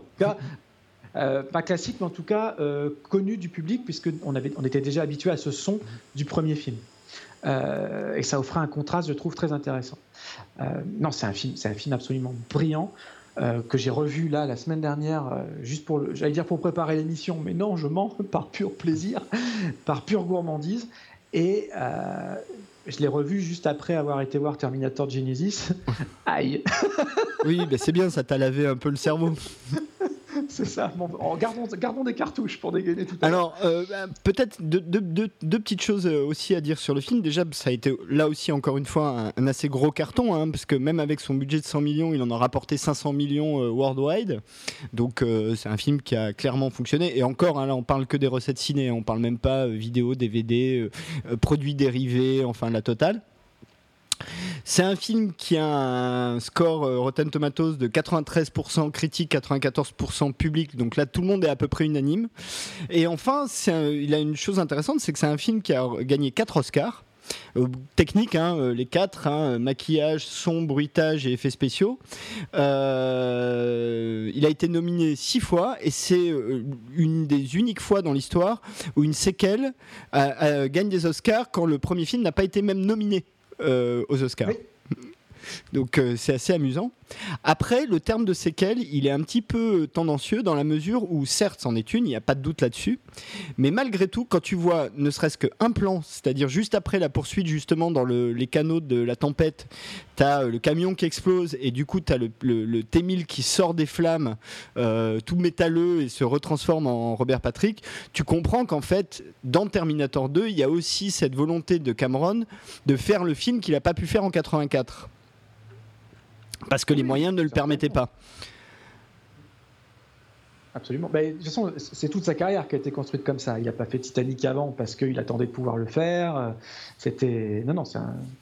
Il a toujours été, euh, comme on disait, très passionné de, technologie et d'exploration aussi d'ailleurs. Donc c'est vraiment un, type euh, curieux, mais dans, dans, le sens euh, où il est avide de connaissances et de Euh, ouais, je, le trouve. Et puis il va chercher des choses. Il par exemple, il y a un projet, pardon, petite digression très Non, non, bien sûr. Il y a un projet, il y a un projet avorté de, James Cameron qui est bien dommage. Il s'était pris de fascination pour un manga que j'avais lu euh, quand j'étais ado et que j'avais adoré qui s'appelait Gunm. Gunmu. Euh, On dit Gunmu. Gunmu. Et le film est censé s'appeler Battle Angel. Voilà, et c'était, mais moi j'avais adoré ces, ces mangas-là. Et, euh, c'est bien dommage qu'il ait jamais que ça jamais abouti. Mais enfin, qu'il y ait encore une histoire de, fille Android, enfin de personnage Android. Euh. Mais un, traitement très différent. Oui, bien sûr. Euh, c'est une digression sans être une digression.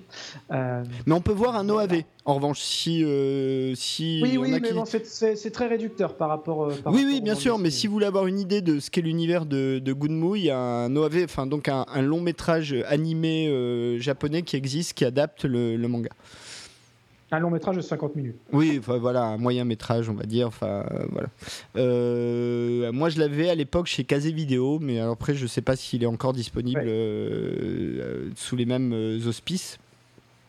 Alors, il y a un truc quand même qu'il faut dire dans, Terminator et où tu comprends dans T2 et où tu comprends quand même l'intention du film, c'est peut-être parler du générique de début. oui.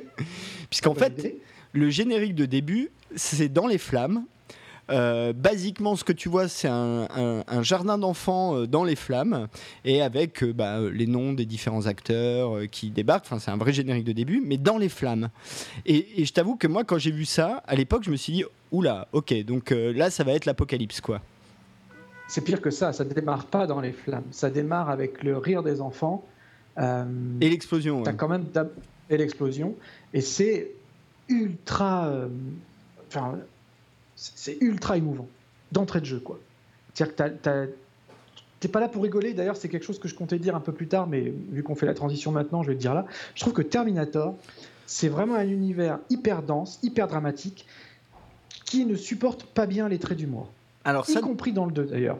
Alors oui. je suis pas, y compris dans le 2, moi je suis pas hyper fan de je t'apprends à sourire et je suis pas hyper fan de euh, par la main. Voilà, ça, ça fait partie des petites choses qui m'ont un peu gêné. Euh, hasta la vista, bon, ça passe, mais c'est Hasta la vista bébé, c'est mon, c'est mon, disons que c'est ma, c'est ma, c'est ma limite. C'est ma limite. Je trouve que c'est vraiment un humour, un univers dans lequel il faut, il faut pas, faut pas mettre, faut pas se marrer, quoi. Alors, on est ben, là, c'est intéressant parce que là, il y a un, vrai petit débat. Alors, c'est pas forcément un débat entre nous, mais moi, je t'avoue qu'à l'époque où j'ai vu le film, donc avec en tête uniquement le, premier Terminator. Hein. Par exemple, toute la scène de début dans le bar avec Schwarzenegger, qui est une scène en fait drôle, quand tu la revois aujourd'hui, euh, c'est une scène drôle. Euh, ça avait assez bien fonctionné parce que tu t'y attendais pas. Alors que c'est vrai que. et puis lui, et lui, et lui n'est pas, lui ne fait, le Terminator en lui-même ne participe, participe à l'humour, mais involontaire. Et ça reste. Euh, ça reste quelque chose de cohérent. Je veux dire, c'est un type ultra baraqué qui débarque à poil dans un bar. Par définition, nous, ça nous fait marrer. Mais lui, il perd jamais en intensité. Et juste cette phrase euh, Je veux tes fringues, tes bottes et ta moto effectivement, là, c'est, là, c'est, un, c'est un bon degré d'humour. Parce que le Terminator, basiquement, lui, il n'en fait pas là de l'humour. Il veut ça. Oui, mais ce que je veux. Pardon. En revanche, qu'ils viennent rechercher les lunettes de soleil dans la poche du mec juste après, là, on arrive juste dans l'humour un peu gratuit et et que je comprends pas par rapport à au eh ben, personnage. encore une fois, qui ressort de la moto. Bah, par rapport à l'époque, euh, c'était la façon de, en une scène, de déconstruire l'image qu'on avait du, premier personnage pour arriver au second personnage. Euh, mais c'est vrai que quand on le revoit aujourd'hui, donc en ayant euh, trois autres films, une série derrière, un univers beaucoup plus riche construit, euh, un peu de recul, on n'a pas vraiment cet élément de surprise. Et là, du coup, effectivement, ça fait un peu humour potache. Là, je suis d'accord avec toi. Donc pour moi, il y a après, on en parlera après. Il y, a le côté un petit peu, il y a la différence de perception qui fait que c'était important de le faire à, cette, à ce moment-là je trouve, en tout cas au moins sur cette scène-là, pour vraiment donner le, le, côté euh, changement de paradigme, qui casse un peu d'ailleurs Cameron, puisque après tu as une scène euh, encore de nuit où tu as Edward Furlong et Schwarzenegger, où Edward Furlong comprend qu'il a un Terminator à lui, en gros, hein, il a un nouveau jouet, euh, et où le mec, quand il, quand il essaye de... Il y, y, a une séquence avec deux loupards qui traînent dans le coin, enfin on sait pas trop, où il manque d'en buter un, et là on remet tout de suite le le, comment dire, le, curseur là où il faut, c'est-à-dire le Terminator reste une arme létale, ça reste une machine à tuer quoi. Donc cette scène elle est extraordinaire et Schwarzenegger dans cette scène est particulièrement bon. Mais oui, mais du coup c'est c'est là où ça marche chez Cameron, c'est que malgré tout, il trouve quand même le degré pour garder des petits tons d'humour comme ça euh, et même, il y a des moments où il dit lui-même, il a fait des, essais qui. Il n'était pas complètement sûr. À la fin, par exemple, tu as une scène où tu as euh, juste. Euh, c'est la toute fin. Tu as Robert Patrick qui, qui se reconstruit après s'être pris 4 shoots dans le buffet de Sarah Connor. Et il s'arrête une seconde pour lui faire juste un nom avec le doigt. Euh, donc il dit rien. Hein. Euh, il fait juste cette scène-là et Cameron dit euh, là on n'est pas sûr parce que normalement le T1000 il s'arrête pas, il fait pas d'humour, il fait pas de, il fait pas de second degré quoi. Il tue, c'est tout. C'est le seul truc qu'il fait. Donc même Cameron à un moment donné il a fait des petits, il, s'est autorisé des petits, des petites digressions scénaristiques pour garder un rythme dans son film. et moi je trouve que globalement ça marche. Oui, globalement, ça marche. Euh, alors après, alors, il faut savoir que sur Terminator 2, il y a deux versions longues en plus. Il y a un, premier Director's Cut et un Director's Cut version longue qui est en bonus caché, que ce soit sur les anciens DVD ou sur le Blu-ray maintenant. Pour y accéder, il faut rentrer justement la date euh, où, Skynet a pris le contrôle, euh, enfin la, date du jugement de Day, pour accéder à une version encore plus longue. Et alors, ôte-moi d'un doute, mais je crois que la scène où euh, le, T800 apprend à sourire n'est pas dans la version cinéma, mais n'est que dans la version longue. Exactement. Exactement. En fait, je pense que c'est, je pense que c'est bien qu'il l'ait, qu'il l'ait enlevé à l'origine cette scène-là. Moi, je, je suis pas fan de cette scène. Alors moi je t'avoue que depuis que j'ai les, les, DVD puis Blu-ray, je n'ai jamais plus vu que la version longue. Donc j'ai un peu du mal maintenant. c'est pareil. C'est pareil que j'ai du mal à dissocier. À savoir ce qui est dans la... Il n'y avait pas la scène du sourire. Dans la version courte, euh, je sais de manière certaine qu'il y a une scène euh, de Sarah Connor euh, dans l'asile qui a été coupée, qui a été enlevée. la scène avec je crois que c'est la scène où elle se fait médicamenter. Euh, de force. et, la, la, scène où Kyle lui apparaît. Dans la et la scène du rêve, elle n'y est pas non plus Alors ouais, celle-là, oui, oui, c'est ça, puisque Cameron d'ailleurs dit euh, que c'était trop confusing en fait. Et, mm. c'était euh, un arrache-cœur, parce qu'il voulait absolument que Michael Bean soit de nouveau dans le film. Et il essayait absolument de trouver un moyen. Et c'est vrai que bah, c'était trop compliqué, les, les, gens auraient pas forcément suivi. Et c'est vrai que quand tu la vois, ça tombe un peu comme un cheveu sur la soupe. Honnêtement. Non, non, non, je suis pas d'accord. Non, je trouve qu'il a eu tort. D'abord parce que c'était important. Moi, moi, cette scène, je peux plus la, je peux plus la passer. Hein. J'adore cette scène, surtout qu'elle débouche. C'est le début de la scène de rêve. C'est-à-dire que elle rêve de Kyle qui vient lui parler. C'est quand même son amour perdu, quoi. Et, c'est de, sa disparition à lui, toujours dans son rêve, c'est là qu'elle sort de sa chambre et qu'elle va vers le jardin d'enfants et l'explosion. Oui, complètement. complètement. Euh, donc je trouvais, je trouvais ça, c'est un tout. C'est une espèce de condensé du premier film qui remet les, les, perspectives et les valeurs du personnage de Sarah Connor tout en place. Moi, je, trouve ça, je continue à trouver ça dommage qu'il n'ait pas gardé pour la version d'origine au cinéma. Peut-être. Je la trouve très belle cette scène. Peut-être. En tout cas, ce qui est intéressant, euh, puisqu'on en est à l'hôpital, déjà, c'est que le personnage qui, euh, donc du docteur Zilberman est le même que euh, dans le premier, même acteur. Euh, donc ça, c'est assez amusant. Euh, euh, et il y a une scène en particulier où tu comprends que Linda Hamilton, bon déjà dès le début, le premier plan où tu la vois, elle est en train de faire des tractions sur son lit. Euh, avec une espèce de coupe de cheveux complètement sauvage, pas possible, une tête hyper carrée, des épaules qui ont doublé de volume depuis le premier. Enfin, vraiment, t'as un peu l'impression de voir une nageuse est-allemande. Euh, enfin, tu vois qu'elle a bossé, mais surtout, t'as la, la scène où elle s'échappe, où elle pique une matraque. Et euh, la façon dont elle se déplace, là, tu comprends qu'elle s'est vraiment entraînée, la nana. Enfin, ça se voit, quoi. Oui, parce que tout est, tout est, tout est parfait. Rien, je vois le plan dont tu parles quand elle court dans le, mm. couloir avec la matraque sur, le côté du bras. Là, Elle la tient bien comme il faut. Exactement. qu'elle sait s'en servir. Avant même qu'elle s'en serve, tu sais que ça va faire mal, juste à sa façon de se mouvoir. Et ça, c'est super fort. Parce que à part Ripley, c'est-à-dire encore chez Cameron, avec Aliens, on n'avait juste jamais vu ça sur un personnage féminin avec autant d'exactitude et de tangibilité. Ah, mais oui, mais et, le rapport d'ailleurs des deux personnages est intéressant puisque dans les deux cas, euh, dans le premier opus, euh, le personnage féminin est plutôt une victime, même si Sigourney Weaver est un peu plus warrior dans le premier Alien que ne l'est Linda Hamilton dans le premier Terminator. Et dans le deuxième, une warrior en petite culotte blanche. Oui, voilà. Ce qui ne manquait pas d'intérêt d'ailleurs. Enfin bref. Euh, et, et, et, dans le 2, ça devient des super warriors quoi. Rappelons que Ripley finit par buter une, une, reine alien dans un exosquelette euh, euh, tout jaune, euh, métallique, qui fait un espèce de combat de titan qui à l'époque était, là encore une fois, un des trucs qu'on n'avait jamais vu au cinéma. quoi. C'est vrai pour tous ces films en même temps.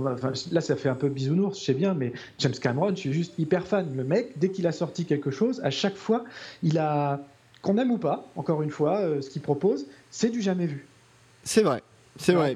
On peut, trouver, on peut trouver Titanic, Rogogum, machin et tout. Euh, non, enfin euh, oui, l'histoire d'amour. Bah, moi, moi, je suis très sensible à ça, donc le, côté Rogogum me pose aucun problème. Mais on n'avait jamais vu une telle qualité de reconstitution. Avatar, on peut trouver, on peut reprocher un scénario un peu simpliste, mais visuellement, et sur le côté 3D. C'est le premier film 3D qui est sorti avec les nouvelles technologies 3D. Euh, qu'il a développé d'ailleurs. Qu'il a développé lui-même. Et ça reste, plusieurs années plus tard, le meilleur, voire presque, je suis un peu méchant, mais voire presque, le seul film un peu digne d'intérêt à voir en 3D en salle. Quoi. Donc c'est quand même hyper balèze. Ouais, c'est clair, c'est clair. Et en plus, euh, sur la 3D, euh, on digresse un peu, mais c'est important. Euh, c'est un des rares films qui perd pas trop en, colorométrie quand tu le vois en 3D. un des gros défauts de la 3D, c'est que tu as, souvent une image un peu fade. là, c'est pas le cas dans Avatar, et ce qui tombe bien, parce que c'est hyper coloré, donc il, va, il va aller mieux. oui, et il l'avait il, il fait juste avant avec Ghost of the Abyss, enfin juste avant, quelques années avant avec Ghost of the Abyss, qui est son documentaire, son documentaire là ce coup-ci bien réel, sur le, sur le naufrage du Titanic.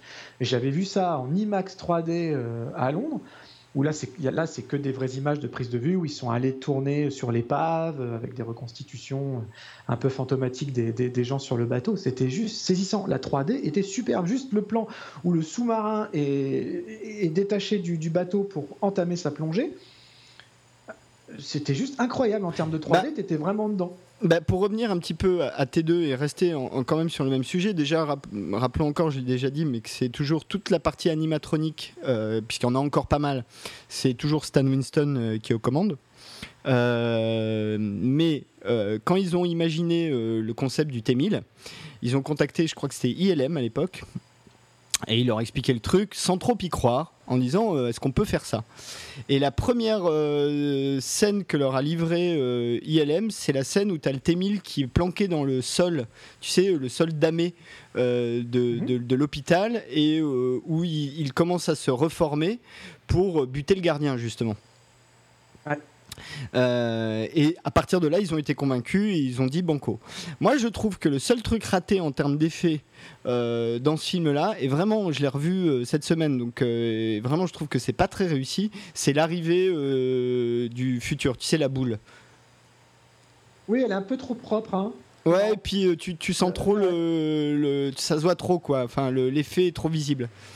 Là, tu sens que bon, il y a un petit, euh, il valait peut-être mieux faire comme dans le premier, c'est-à-dire euh, botter un peu en touche et euh, ne mettre que plein d'éclairs et puis d'un seul coup un espèce de, rond, enfin de rond. Tu comprends qu'il y a eu un rond et puis les deux mecs à poil qui débarquent quoi. Et d'ailleurs, juste pour finir sur la 3D, dans la foulée, il a quand même tourné l'attraction Terminator 2 3D. que je que... malheureusement jamais vu en France. Et eh oui. Euh, parce que c'était carrément, en fait, le titre était pas bon parce que c'était c'était un spectacle, une attraction, un film 3D mais 4D en fait, parce que c'est pour ça que le film n'est pas disponible, euh, par exemple sur internet ou sur des bonus DVD, euh, parce qu'en fait, tu avais dans la salle en même temps que le film des comédiens, des cascadeurs, des effets de laser, etc. Donc c'était c'était autre chose. Mais j'ai jamais pu voir ce, j'aurais j'aurais vraiment voulu voir ça moi à l'époque. C'est Moi aussi. Mais peut-être pour euh, revenir un peu au scénar de T2, il y, a un petit changement de paradigme quand même dans, Terminator 2, et j'aimerais bien qu'on en parle. C'est que dans le 1, dans le 1, euh, bon, bah, dans le 1, tu as un concept de voyage dans le temps, on va dire un petit peu standard. Alors que dans le 2, le concept est le même, sauf que dans le 2, techniquement, Skynet existe parce que Skynet a envoyé un Terminator dans le 1. Oui. Donc ça, c'est un peu compliqué. C'est-à-dire que tu as deux possibilités. Non, c'est pas compliqué. C'est pas compliqué. Ça, prend, ça, ça, ça, part du principe. Leur vision du voyage dans le temps, c'est que tout ce qui se passe est déjà arrivé. C'est-à-dire que c'est. Comment dire? Ah ben moi je crois pas, tu vois. J'ai la, la théorie inverse. je trouve qu'ils le prennent un peu comme ça pour, que, pour le vendre comme ça. Eh ben moi j'ai la théorie inverse. C'est-à-dire que chaque voyage dans le temps change le futur. En tout cas, c'est ce qu'ils essayent de faire. Et, et du coup, euh, le futur que, que, que combat, que combattent les personnages dans T2 n'est pas le même futur que combattent les personnages dans T1. Mhm. Et, et, c'est ce qui fait aussi qu'ensuite ils, ils, pourront s'amuser à repousser la date du Judgment Day parce qu'évidemment, euh, une fois dépassé 97, c'est un peu compliqué. Euh, donc il a bien fallu trouver une pirouette. Euh, mais, mais, du coup, et peut-être c'est ce qui nous, ce qui est intéressant, c'est que dans celui-là, on n'est plus uniquement dans un scénar de, poursuite finalement, hein, puisque au final Terminator 1 ça peut se résumer par une poursuite, même si, si tu enlèves tout le contexte, mais aussi dans un scénar un peu plus complexe, puisque euh, au-delà de la poursuite, comme on le disait au début, il y a cette idée qu'ils vont empêcher le Judgment Day en allant euh, tuer Skynet dans l'œuf et donc euh, exploser Cyberdyne System, qui est l'endroit où Skynet est construit. Et est-ce que cette partie-là, elle t'a accroché dans le film, toi? Oui, elle m'a accroché à plus d'un titre. Et de manière plus générale, le film s'intéresse beaucoup plus, de, façon beaucoup plus proche à ses personnages. Ils sont tous, tous, tous beaucoup plus euh, détaillés. Y compris d'ailleurs, euh, comment il s'appelle? Dyson. Ah, Miles Dyson, joué par euh, Joe Morton. Joe Morton, si vous voulez le voir actuellement, il joue dans Scandale. C'est le papa d'Olivia Pope, l'effrayant papa d'Olivia Pope. C'est-à-dire que même lui, même si c'est la séquence, est, bon, c'est pas que ce soit une séquence courte, c'est un personnage très important, mais même lui, on voit sa vie de famille, on voit, voit sa femme, ses enfants, on a, on a le temps d'avoir de l'empathie pour lui. Et, euh, et, on a besoin de ce temps-là pour que Sarah Connor, qui justement depuis le début a côté très Terminator, genre bah, si je vais buter ce mec-là, il fabriquera pas sa technologie et donc je vais pouvoir empêcher le jour du jugement dernier. Euh, quand, elle, quand elle se rend compte qu'il y a la vie de famille qui va avec, c'est le, le premier moment du film où elle doute en fait. Et on avait besoin aussi, en tant que spectateur, de s'intéresser de plus près aux personnages, même les plus secondaires, pour éprouver de l'empathie, pour, pour voir, comprendre un peu mieux d'où ils viennent et surtout où ils vont. Et euh, donc je trouve que toute cette scène, tout ce, que tu viens d'évoquer marche justement parce qu'on s'intéresse à tous les personnages. De même, au début, on prend du temps d'établir où en est John Connor dans sa vie de jeune adolescent, euh, le contexte de ses parents adoptifs, même s'ils sont pas là longtemps, c'est suffisant pour qu'on voit le contexte de vie. Même dans, dans l'asile où est Sarah, on prend le temps aussi de voir elle où elle en est. Tout est, tout est comme ça. Et c'est pour ça que cette scène avec Michael Bean était ultra importante euh, aussi. D'ailleurs, le film, quand tu regardes la version longue, je crois qu'elle fait 2h, 2h40 quelque chose comme ça. Donc on est, on est très loin de, la durée un peu standard du, premier ah oui, clairement, clairement. 50. Donc ça va, c'est pas juste plus d'action. Au contraire, c'est-à-dire que à peu près le, l'action est plus grande et, mieux faite que dans le premier, mais en, toutes ces minutes supplémentaires sont au service des personnages.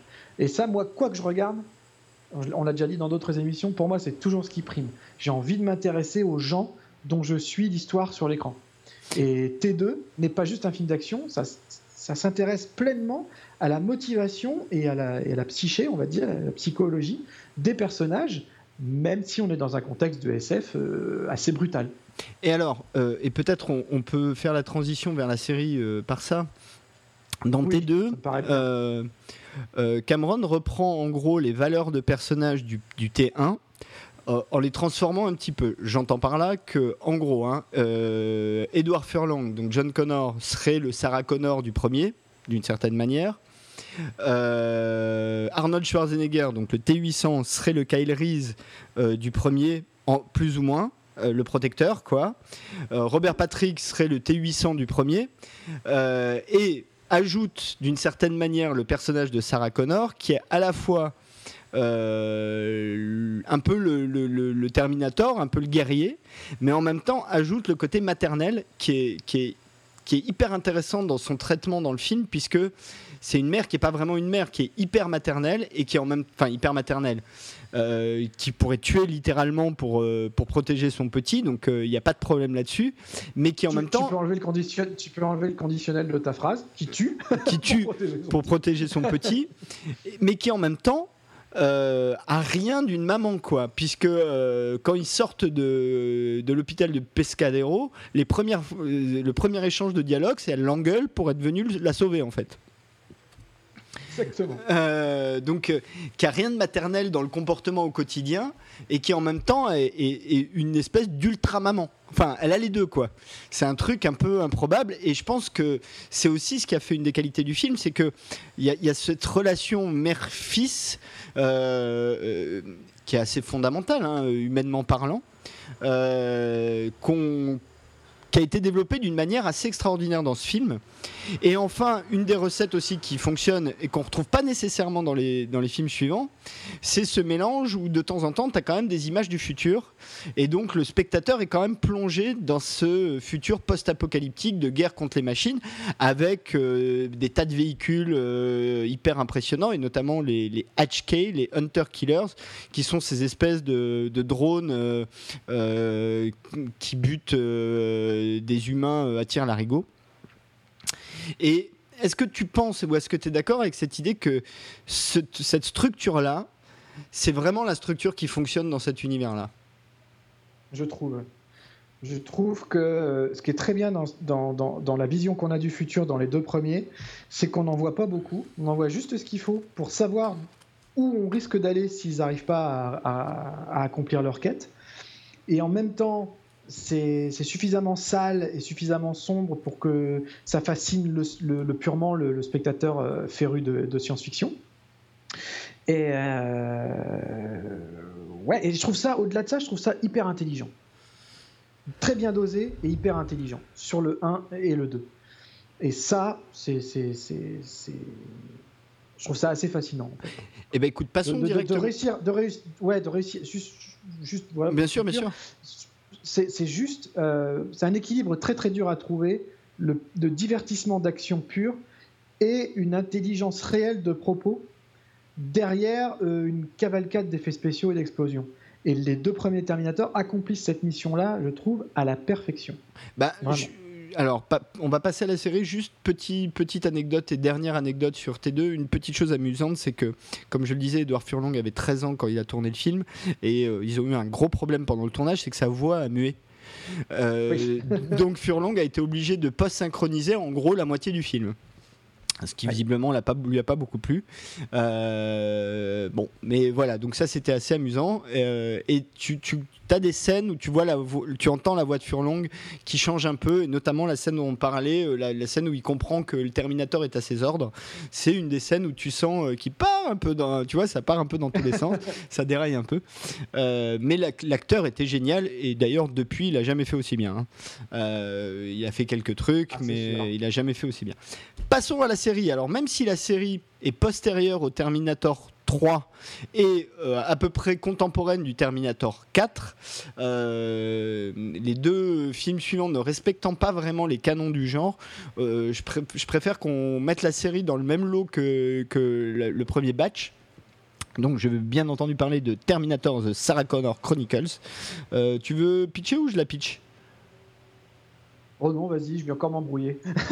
Alors, The Sarah Connor Chronicles, en fait, reprend euh, quelques temps après les événements euh, du Terminator 2, euh, en 99, donc Judgment Day n'est pas arrivé hein, en 97 comme prévu, donc on peut supposer que Sarah et John Connor pensent qu'ils ont évité l'apocalypse. Et euh, dès le pilote de l'épisode, en fait, tu as de nouveau deux euh, Terminators qui débarquent. Euh, alors le, châssis a légèrement changé, c'est un, T888 dans la série, un Triple Eight comme ils l'appellent Donc tu en as deux. Euh, tu as un gros, euh, un gros balèze, euh, gros bras, tu vois, Schwarzy-like, et une toute frêle Summer Glow qui débarque aussi dans une, une, une scène de, de, salle de classe où ça commence à fourrailler à tout va. Bref, ils comprennent qu'ils sont toujours poursuivis. Euh, ils se retrouvent dans une, banque. Dans la banque, il y a un dispositif de voyage dans le temps. Ils se font un gros décalage pour euh, partir vers, euh, je crois que c'est 2007 ou 2005. 2007, et, 2007. Et à partir de là, euh, donc tous les trois, hein, donc euh, John Connor, Sarah Connor et euh, le, le, voilà le T888 qui s'appelle Cameron, évidemment en hommage à James Cameron. Exactement. Et à partir de là, il va y avoir toute une, une, une, une histoire développée autour de ces personnages-là. Puis, avec l'adjonction du, personnage de Derek Reese, qui serait le frère de Kyle Reese, tout un tas de nouveaux Terminators, et en même temps, ce qu'on comprend à la fin de la série comme étant la tentative de créer une intelligence artificielle concurrente à Skynet qui euh, là est géré du côté euh, d'un personnage interprété par euh, comment s'appelle-t-elle Shirley Manson, donc le personnage de Catherine Weaver, Shirley Manson étant à l'époque la chanteuse du groupe Garbage, pour ceux qui connaissent. la série aura connu, on va dire une saison et demie, puisque la première saison ne fait que 9 épisodes. Elle a été créée par Josh Friedman, diffusée sur la Fox. C'est une série où il y a quand même pas mal de pognon et ça se voit. Il y a, quand même des trucs euh, assez couillus dedans et notamment euh, les visions du futur. Et euh, qui se termine sur une. qui se termine sur une fin un peu ouverte qui aurait pu donner lieu à un truc pas mal, un truc amusant. mais là, comme la série est relativement récente, peut-être on va pas tout dévoiler. donc, toi, Vivien, la série The Sarah Connor Chronicles, déjà, juste, je pense, euh, je pense qu'elle ne se termine pas. Hein. je pense que quand ils ont tourné la fin de la saison 2, ils espéraient encore revenir en saison 3. Donc, il n'y a, pas, a pas de. Les, créateurs qui, savent un peu à l'avance qu'ils sont annulés euh, essayent de s'arranger pour boucler leur histoire. Là, c'est pas le cas. Donc, il ne faut pas empêcher nos auditeurs de se mettre à regarder la série parce que je la trouve vraiment très intéressante. Euh, assez bien faite dans l'ensemble, avec euh, des défauts quand même un peu significatifs dont on va qu'on va quand même évoquer. Mais euh, malheureusement, il n'y a pas de fin. Il faut, s'y préparer. ou alors on peut le voir, comme tu viens de dire, comme une fin ouverte, mais alors pour le coup, elle est méga frustrante, je trouve. après, moi, c'est une série que j'ai vraiment apprécié de suivre, surtout grâce à son trio puis quarto, comme on dit quand ils sont quatuor de, de héros. Je suis d'accord. Ah, parce que vraiment, il y a un casting impeccable. Impeccable. Super casting pour euh, Sarah, John, Cameron et Derek. Alors disons-le, hein, euh, donc euh, Sarah Connor est interprétée par Lena Headey. Alors Lena Headey, c'est Cersei dans Game of Thrones, comme ça tout le monde sait de quoi, de qui il s'agit. John Connor est interprété par Thomas Decker, qui à l'époque sortait de Heroes et qui depuis a pas fait grand chose de très intéressant. Cameron est interprétée par Summer Glow et elle a été choisie euh, pour son rôle de Firefly. Euh, ça, c'est ce que dit euh, Josh Friedman, hein, le créateur de la série. il dit vraiment, moi, quand j'ai pensé le personnage de Cameron, j'avais le personnage qu'interprétait Summer Glow dans, Firefly. et enfin, Derek Reese est interprété par euh, euh, Brian Austin Green. Brian Austin Green, absolument. De Beverly Hills. Euh, de Beverly Hills, absolument. et Côte Ouest, quand il était petit. ça fera plaisir à Alex. il a fait Côte Ouest quand il était petit. Je l'ai dit, Charlie Manson interprète Catherine Weather. Et il y a un autre personnage très important dans la série qui est un agent du FBI qui s'appelle euh, James Ellison, qui est interprété par Richard T. Jones, qui pareil, n'a pas fait grand-chose depuis, mais qui là aussi, encore une fois, je trouve absolument impeccable dans, dans le show. Oui, très très bien. Et d'ailleurs, Shirley Manson aussi est très très bien. Et, euh, ah. vraiment un super casting. Ah, moi, je trouve. Moi, je dis Shirley Manson, heureusement qu'elle joue un T-1000. Oui, bah dans, dans, son rôle, elle est très bien dans son rôle. De toutes les scènes où elle essaye d'avoir, euh, où elle essaye de simuler l'empathie envers sa fille, qui en fait n'est pas sa fille, euh, je les trouve vraiment réussies. Elle arrive à, un avoir un regard parfois euh, vide, à la limite du, vide, et de l'incompréhension de ce qu'elle est en train de faire quand elle fait un câlin à sa fille. Tu, te dis, mais c'est quand même assez balèze, quoi. Et au niveau du développement de l'intrigue, du développement de l'univers, pas de l'intrigue, mais de, de l'univers. Parce que du coup, l'intérêt de la série, un des gros intérêts de la série, c'est qu'elle va très très loin dans le développement de l'univers de Terminator. D'ailleurs, elle le chamboule. Ouais. Alors, elle le chamboule, mais en étant quand même hyper respectueuse de l'œuvre originale, ce qui ne sera pas forcément le cas, euh, des, successeurs. On sent vraiment que Josh Friedman euh, a, une, une, espèce d'adoration absolue euh, pour les T1 et T2 dont on vient de parler. donc finalement, le chamboulement, il n'est pas si important que ça par rapport à ce qui sera chamboulé après. Non, puis il est cohérent et il participe de ce qu'on connaît déjà. Complètement. Moi, ce que je trouve intéressant, euh, en premier lieu dans la série, c'est que un déjà, euh, c'est Thomas Decker que vraiment je trouve absolument génial dans, John Connor parce qu'au fur et à mesure des épisodes, tu vois la transformation de l'ado en leader d'une certaine manière. Euh, mais du coup, ce qui est intéressant, c'est la perspective apportée par le personnage de Derek Reese, qui lui donc vient du futur. Hein, il est ramené dans le, passé, et il est ramené dans le passé deux ans euh, avant son frère ou deux ans après son frère, enfin pas à la même date. oui, en 27, donc euh, avant son frère. c'est un peu bizarre, je ne sais plus exactement, mais surtout, euh, la vision du futur qu'il a, c'est une vision du futur qui est un petit peu plus, comment dire, qui est un petit peu plus nuancée que ce qu'on voit dans les deux premiers Terminators. C'est que dans ce futur-là, certes, John Connor est, un, est le leader, mais c'est pas un leader incontesté. Absolument, c'est très intéressant ça c'est que euh, il y a toute une série de questions qui se posent. On comprend qu'il s'isole beaucoup avec euh, Cameron justement, donc qui est un Terminator, une machine. Euh, il y a toute une partie qui se passe dans un sous-marin avec un, capitaine qui est un TU 888 et ça se passe mal d'ailleurs. Enfin, ça se finit mal. et, du coup, tu as, ce côté où, où tu comprends qu'il le, y, y, a il y a toute une exploration de qu'est-ce que ça veut dire être le leader de la résistance, qu'est-ce que ça implique et qu'est-ce que ça implique comme sacrifice, y compris vis-à-vis de des gens qui, sont les plus proches et qui du coup euh, font écho avec tout le, principe de Sarah Connor dans le monde actuel. Qu'est-ce que c'est bien dit, dis donc? Je bois tes paroles. Non, t'es pas d'accord avec ça?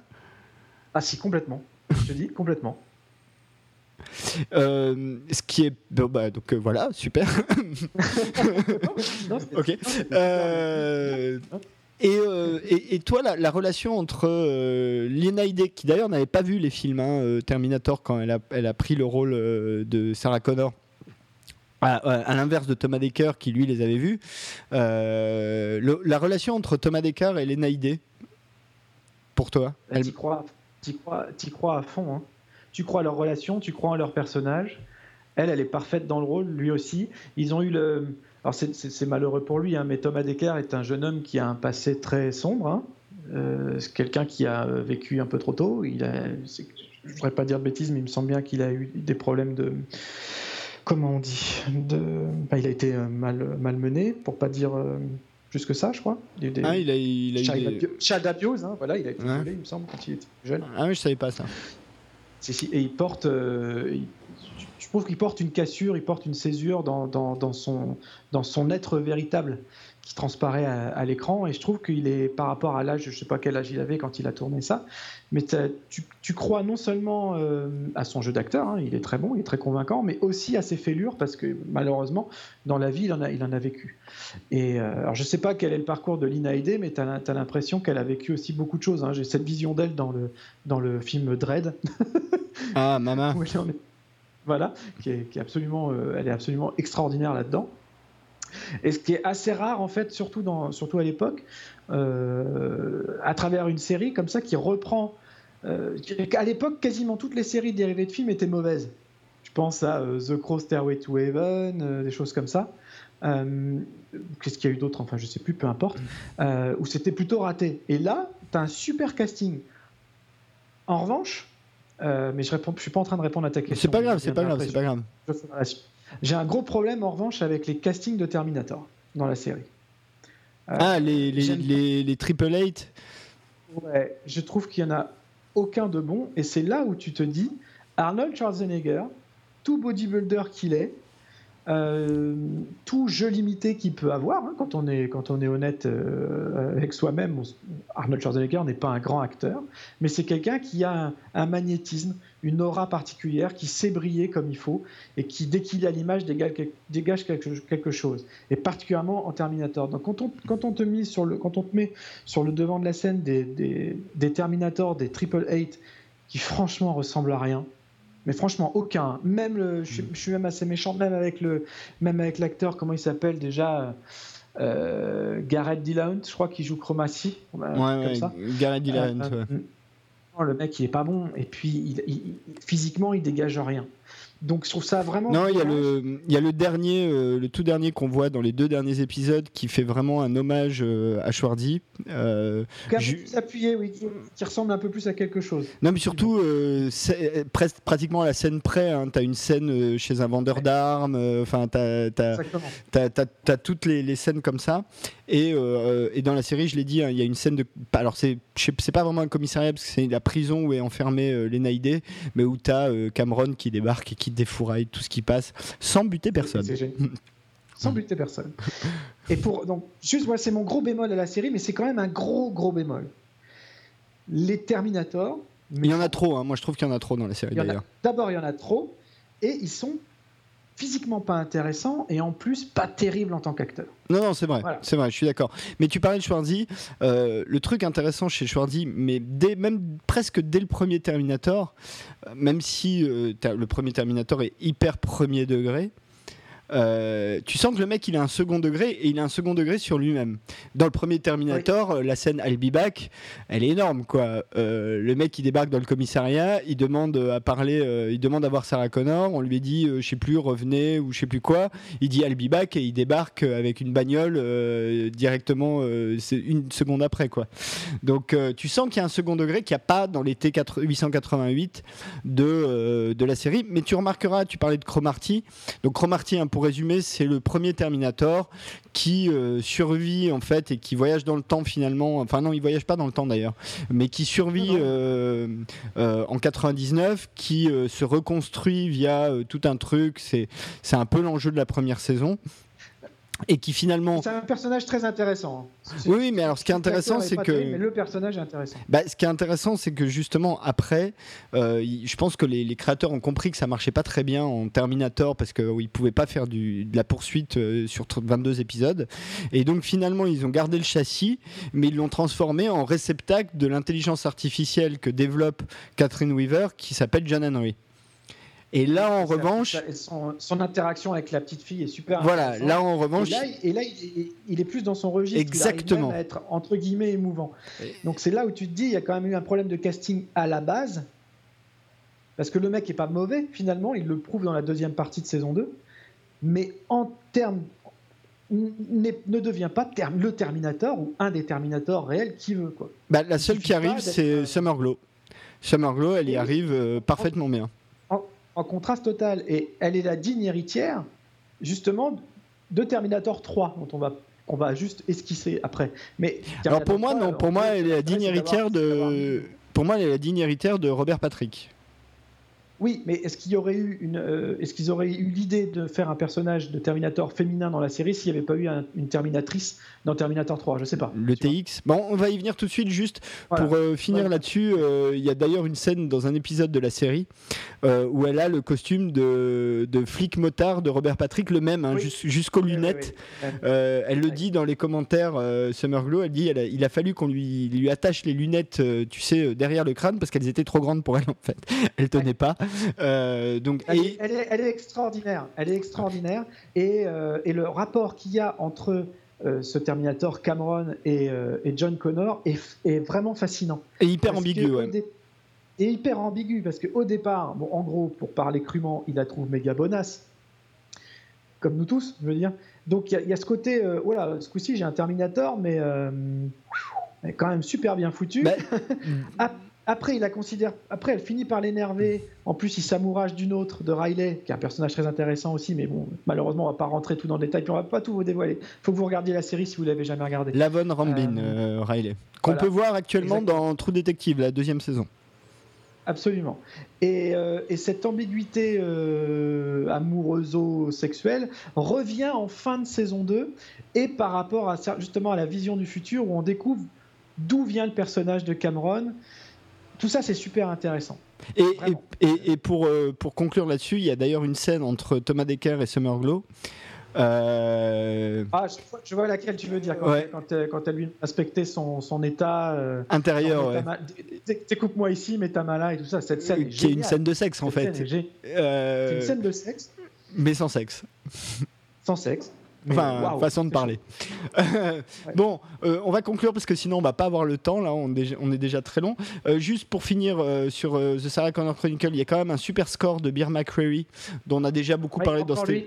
Comment Encore lui. Voilà, on en a déjà beaucoup parlé dans cette émission, mais juste pour dire, ils, ont gardé de Brad Fidel basiquement le, les percus qui annoncent le, Terminator, tu sais, le pom pom pom pom pom qu'on voit au, titre de chaque épisode, mais tout le reste c'est Beer McCreary qui, l'a fait. Et il fait un score. Euh, on, sent qu'il n'était pas très loin de Battlestar Galactica parce qu'il y a des trucs qui ressemblent beaucoup, notamment sur l'utilisation des, cuivres. Enfin, des bois d'ailleurs, c'est des bois, pas des cuivres, sur des bois. Euh, mais euh, c'est un super score. Vraiment, je trouve que le, score de la série est très très réussi. Il te met dans une ambiance comme ça, très réussie. Bon, alors. Terminator 3, 4 et 5. On va aller assez vite. Donc Terminator. Donc, assez vite. Terminator 3, Jonathan Mosto, 99 euh, je pense. Je vais vérifier ça tout de suite. Euh, laisse-moi le temps de revenir dessus. Euh, non, 2003, pardon, je dis des grosses cagades. Il date de 2003, le Terminator 3 donc euh, Rise of the Machine, le soulèvement des machines, qui se passe donc euh, quelques années après, euh, après Terminator 2, dans lequel John Connor est interprété par Nick Stahl, et pour moi c'est une énorme erreur de casting. il, là encore une fois, il y a deux Terminators, il y en a un c'est Schwarzy. Alors là carrément ils refont la scène du bar, mais ils poussent le truc jusqu'à l'humour potache, et ça marche pas du tout. Et ça marche pas du Euh, le, méchant est, un, est une terminatrice euh, modèle TX euh, interprété par Christiana Loken. Et enfin il y a le personnage de Kate Brewster qui sera on apprend la femme de John Connor et qui est interprétée par Claire Dance qui elle non plus n'avait pas vu euh, les Terminators avant de tourner le film. Euh, le film a été euh, réécrit, donc au départ il devait être écrit par Teddy Sarafian, mais son script étant trop cher, il a été réécrit par des potes de Mosto qui sont John Brancato et Mike, Michel Ferris. Et, et c'est à peu près tout ce qu'on peut dire sur le film. Si, il a coûté quand même 200 millions de dollars, il en a rapporté 433, ce qui est bon ça va, mais c'est pas non plus exceptionnel. Et euh, 175 millions. Hein. ouais, mais j'ai ajouté les budgets marketing. D'accord. Euh, et, euh, et, enfin, il euh, y, a un changement de paradigme dans le film. Déjà, on voit, je crois qu'on voit même pas du tout le futur, ou très peu. mais je crois qu'on voit pas du tout. Et puis surtout, le paradigme de, de Terminator 3, c'est on ne peut pas changer le futur, on peut juste s'y préparer, en gros. Alors, euh, d'ailleurs, le film finit, finit, mal. Et le film finit là-dessus. Donc, euh, moi, je trouve vraiment le, la première erreur, l'erreur fondamentale, c'est Nick Stahl. Euh, vraiment, j'aime bien l'acteur, hein, mais il n'est pas du tout bon pour ce rôle-là. Pour moi, il est. Je suis tout à fait d'accord. C'est un, acteur que j'aime beaucoup. Il a fait, il a fait Carnival. Hein, oui, absolument. Une série, une série qu'on a déjà évoquée aussi. Et mais il, a il est trop. c'est malheureux à dire pour lui, mais il est trop gentil il a pas, il, a pas physiquement, il dégage pas cette fêlure, cette, euh, ce poids en fait qu'il est censé, euh, qu'il est censé avoir sur les épaules. Et il fait trop gentil, il fait trop doux. Et puis surtout, euh, pour moi, tu vois un grand dépressif pendant deux heures, quoi. Ouais, complètement, complètement. Donc c'est très très bizarre. Il, il, il, peut pas incarner le, personnage de, un personnage d'action. En même temps, il n'y participe pas tant que ça à l'action non plus. En revanche, je suis assez fan de Claire Dance dans le film. D'abord parce que je la trouve très belle dans celui-là, vraiment. Euh, et, j'aime bien son personnage, j'aimais bien l'idée qu'on introduise la future femme de John Connor. Euh, euh, bon après, ils en font un peu trop dans le côté, on a besoin d'un regard extérieur pour le public qui connaîtrait pas, nani nana, ça, ça a tendance à me saouler. Mais elle, elle m'a pas, m'a pas dérangé.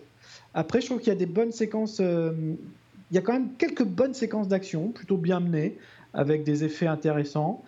Euh, il y a une poursuite avec le, camion qui se retourne et les roues qui volent. Je trouve ça plutôt, plutôt pas mal. Mais, mais, mais, euh, je comprends pas que Schwarzenegger accepte de, voilà, de, de, porter des lunettes en forme d'étoile rose. Tu vois, où est la limite en fait? Les mecs sur le tournage doivent bien se dire non, mais là on est en train de tourner un plan ridicule. Bah, je sais pas. Tu vois, donc tu peux pas faire ça. Tu peux Alors, pas faire ça. Euh, tu peux pas faire ça. Cameron n'a pas été euh, impliqué euh, dans ce film en dehors d'avoir un crédit pour la création des personnages. Mais Schwarzy lui a posé la question quand on lui a proposé le film, et Cameron lui a dit euh, fais-le et demande un gros paquet de fric. Et d'ailleurs, euh, le contrat de Schwarzy faisait 150 euh, pages, il incluait le cuisinier, le chauffeur, enfin c'était un truc de malade. Et ce qu'il faut dire aussi, c'est qu'au moment où il tourne Terminator 3, Schwarzenegger est en pleine campagne pour devenir gouverneur de Californie. Petite anecdote amusante d'ailleurs, je fais une digression très rapide. Linda Hamilton est une démocrate, euh, publiquement démocrate euh, euh, historique, à l'exception d'une fois où elle avoue elle-même qu'elle a voté pour Arnold Schwarzenegger pour être gouverneur de Californie alors qu'il était républicain. ce qui est assez amusant. voilà, moi je trouve que le film est, dans, dans les scènes d'action perpétuellement dans la citation des films de Cameron, ce qui n'est pas forcément désagréable, mais il n'y a rien de très nouveau là-dedans. Ça apporte rien, mais c'est bien foutu et, en termes de, en termes de scène d'action. Et que là, euh, pour le coup, euh, en dehors des gags qui sont ratés, euh, il y a une vision un peu trop premier degré du truc, ce qui fait que du coup, ben, tu vois un Terminator, mais comme tu verrais n'importe quelle séquelle, comme tu verrais un Transformers, ou tu vois, vite vu, vite oublié. Quoi. Et c'est le principal défaut du film, c'est qu'il n'y a rien qui fait que tu as envie d'y rester. Euh, et si tu n'as rien à rajouter, comme on est un peu pressé par le temps, je te propose qu'on passe directement au 4. Oui, euh, en plus, en plus c'est lié. Enfin, ils se ressemblent pas les deux films, mais c'est certains, certains, certains, certaines erreurs ont été reproduites. Alors, le 4, euh, réalisé par MacG, euh, qui a essentiellement fait de la télévision avant, euh, qui, mais, donc, dans lequel il n'y a pas Schwarzenegger. Dans les rôles principaux, nous avons Christian Bell dans le rôle de. presque, presque pas de Schwarzenegger. Ouais, presque pas de Schwarzenegger. Il y a Christian Bell dans le rôle de John Connor, Sam Worthington dans le rôle de Marcus White, qui sera le personnage au cœur de, de l'intrigue de ce numéro-là. Moon Bloodgood, qui joue le rôle de d'une d'une euh, collègue de John Connor, euh, et Anton Yelchin qui joue un tout jeune Kyle Reese. Euh, le cadre se passe dans le futur, dix ans avant les événements du premier, en gros. Et à un moment où John Connor n'est pas encore le leader de la, de la résistance, mais simplement un des commandants importants de la résistance contre les machines. Donc le 4, Vivien je vais essayer de faire très court. Euh, le, principal problème que j'ai avec ce film-là, c'est que c'est un film arrogant, euh, mais dans tous les sens du terme. C'est-à-dire que euh, j'ai du mal avec la démarche des créatifs qui ont en plus, en termes de promotion et de communication et dans les interviews qu'ils ont accordées, etc., et même dans les bonus du Blu-ray DVD, ils n'arrêtent pas de dire qu'ils veulent proposer quelque chose de nouveau, qu'ils l'ont pensé directement comme une nouvelle franchise, euh, qu'ils ont, ont innové euh, dans la création de toutes les gammes de Terminator entre le T1 et le T800. Euh, il y a beaucoup, beaucoup d'arrogance là-dedans. Je trouve que c'est un film avec quelques séquences réussies, mais qui, en gros, se la pète à mort. Euh, qui en plus a la très très mauvaise idée de mettre Christian Bale dans le rôle de John Connor. Christian Bale qui est un acteur que c'est pas un secret, je n'aime pas. Euh, je, trouve qu'il est un, son arrogance. Je trouve qu'il dégage. Alors c'est peut-être pas le cas. Hein, je le connais pas personnellement. J'aime pas dire du mal des gens que j'ai jamais rencontrés, mais je trouve qu'il dégage une arrogance. Et, euh, et surtout, en termes d'acteur, c'est quelqu'un qui n'articule pas. Alors peut-être que les, spectateurs français euh, l'adorent parce qu'ils ont que des versions doublées, mais quand on regarde un film en version originale avec Christian Bale, c'est bien simple. S'il n'y a pas les sous-titres, tu comprends pas ce qu'il dit. Euh, il, n'a aucune diction et je ne trouve pas et, et, en John Connor, non. Depuis le début, on a eu des acteurs pas connus. Puisque c'était même le cas de Nick Stoll, hein, il n'était pas connu à part de ceux qui avaient regardé Carnival. Et c'était une très mauvaise idée de mettre euh, une vedette dans le rôle de John Connor, je trouve. Après, l'idée de faire un Terminator 4 qui se passerait 10 ans avant le futur du premier, je trouvais que c'était plutôt une bonne idée. Mais la mayonnaise prend pas. Euh, cette histoire de, le, Terminator mi-gentil, euh, pas mi-gentil, complètement gentil d'ailleurs, euh, qui est interprété par, comment il s'appelle déjà Sam euh, Worthington. le héros d'Avatar. Sam Worthington d'Avatar, je trouve que ça marche pas non plus. Euh, et, qu'en dehors de la petite surprise du T800 qui vient faire sa très trop courte apparition en fin de film, il n'y a pas grand-chose à se mettre sous la dent.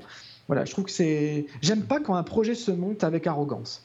Bah, Vraiment. Ah. et c'est d'ailleurs toute petite digression, parce qu'encore une fois, c'est Christian Bale, c'est exactement le même type de propos qu'il y a eu à l'époque de Batman Begins et qui font que j'ai autant de réticence avec les Dark Knight de Nolan. C'est qu'il y a, on prend quelque chose d'existant et on, veut s'approprier le truc en disant ouvertement aux, spectateurs, aux gens, on vous propose quelque chose de nouveau, on vous propose quelque chose de mieux, on vous propose quelque chose de neuf, vous allez voir, vous, ça va vous plaire. Avant même qu'ils tournent une image, ils avaient décidé que ça allait être génial et qu'ils allaient en faire trois. Et ça, ça me pose vraiment un problème. Euh, Mais alors, euh, c'est le projet à chaque fois des 4, 5 et 6, c'est-à-dire à chaque fois de relancer, une, de relancer la franchise et pour les 4 et 5, ça n'a pas marché. Pour les 3 et 4, ça n'a pas marché. Euh, ce qu'il faut dire sur celui-là, c'est que le scénario a été euh, écrit, surécrit, réécrit, hein, puisque au départ, tu as les mêmes scénaristes que dans le 3, c'est le scénario original, mais ça a été repris par Paul Haggis, puis par Sean Ryan, puis par Jonathan Nolan, et entre les deux par Anthony Zucker. Donc il y a tout un tas de gens qui sont, euh, qui sont passés sur ce scénario. Jonathan Nolan ayant fait des, des comment dire, des, des changements sur le set, ce qui, à l'échelle d'un film comme ça est quand même compliqué. Il hein. euh, faut imaginer le, dès que tu fais un changement, euh, ce que ça implique en termes de logistique derrière que Christian Bale euh, a dit après le film qu'il ne tournerait plus jamais avec McGee. Euh, à mon avis, c'est réciproque parce que Christian Bale est quand même connu. Moi, j'aime bien l'acteur, mais il est quand même connu pour être juste insupportable sur les tournages. Euh, vraiment. En revanche, Sam Worthington, ça lui a plutôt réussi puisque derrière, il a fait Avatar avec James Cameron, ce qui est plutôt pas mal. Et moi, moi, je l'aime plutôt bien cet acteur-là. Et je trouve qu'il fait plutôt un bon job dans le film. Oui, oui, je trouve, non, je trouve que c'est pas mal. Le personnage n'est pas intéressant du tout. non. Mais lui, lui est bien. Cette espèce de tendresse qu'il a dans le regard et qui marche si bien dans Avatar, c'est voilà, ça c'est le seul c'est le seul point d'ancrage que j'ai pu avoir avec le avec le avec le film. Bon allez, passons à Genesis alors parce que là vraiment on va pas avoir le temps de faire le magazine sinon. Euh, Terminator 5, Terminator Genesis qui est sorti euh, le mois dernier au moment où on enregistre donc euh, très récemment avec de nouveaux Schwarzenegger, mais tout vieux. Enfin non, tout vieux, tout jeune, un peu, un, peu tout. Euh, ouais, ouais, voilà. Euh, avec euh, dans les rôles principaux Emilia Clarke qui reprend le rôle de Sarah Connor, ce qui fait qu'il y a quand même deux actrices de Game of Thrones qui ont joué Sarah, Sarah Connor et pas des moindres. Hein, les deux, on peut dire actrices principales pratiquement de la série. Avec Jay, Jay Courtney qui joue le rôle de Kyle Reese, Jason Clark qui joue le rôle de John Connor. Euh, et Matt Smith qui joue le rôle de. Euh, on peut pas trop dire ce qu'il joue quand même. qui joue, le rôle de trois petits points. Qui joue le rôle de trois petits points. Euh, alors Genesis, on l'a tous les deux vu la semaine dernière au moment où on enregistre. Moi, je t'avoue que j'en ai encore les yeux qui saignent et le cerveau en bouillie. Je sais pas toi. enfin, si, je sais un peu. Du petit SMS que je t'ai envoyé. C'est la seule formule qui me vient, donc je vais la reprendre ici. Terminator Genesis, c'est pas une suite, c'est une parodie. Complètement. Complètement. C'est une parodie. C'est juste. Euh, euh, c'est un sacrilège. Euh, je, j'ai été. quand j'avais vu la bande-annonce, alors déjà, la vision de la bande-annonce, il y a beaucoup de gens qui s'attendaient au pire. Moi, j'avais juste envie d'y croire parce que, un, j'adore Emilia Clarke. deux, les courts plans du vieux Schwarzy qui affronte le jeune Schwarzy, ça m'amusait. Je me suis dit, ah, peut-être quelque chose, le fait de revenir au premier film. Je me suis dit, peut-être qu'il va se passer quelque chose, mais en fait, non, il se passe tout l'inverse. C'est un, naufrage vraiment total, avec un casting déplorable, vraiment déplorable. C'est-à-dire qu'on ne peut pas euh, revenir sur un, sur un film aussi culte, se réapproprier les plans du premier film, le contexte du premier film, en y mettant. Euh, non, mais Jay Courtney à la place de Kyle Reese, quoi.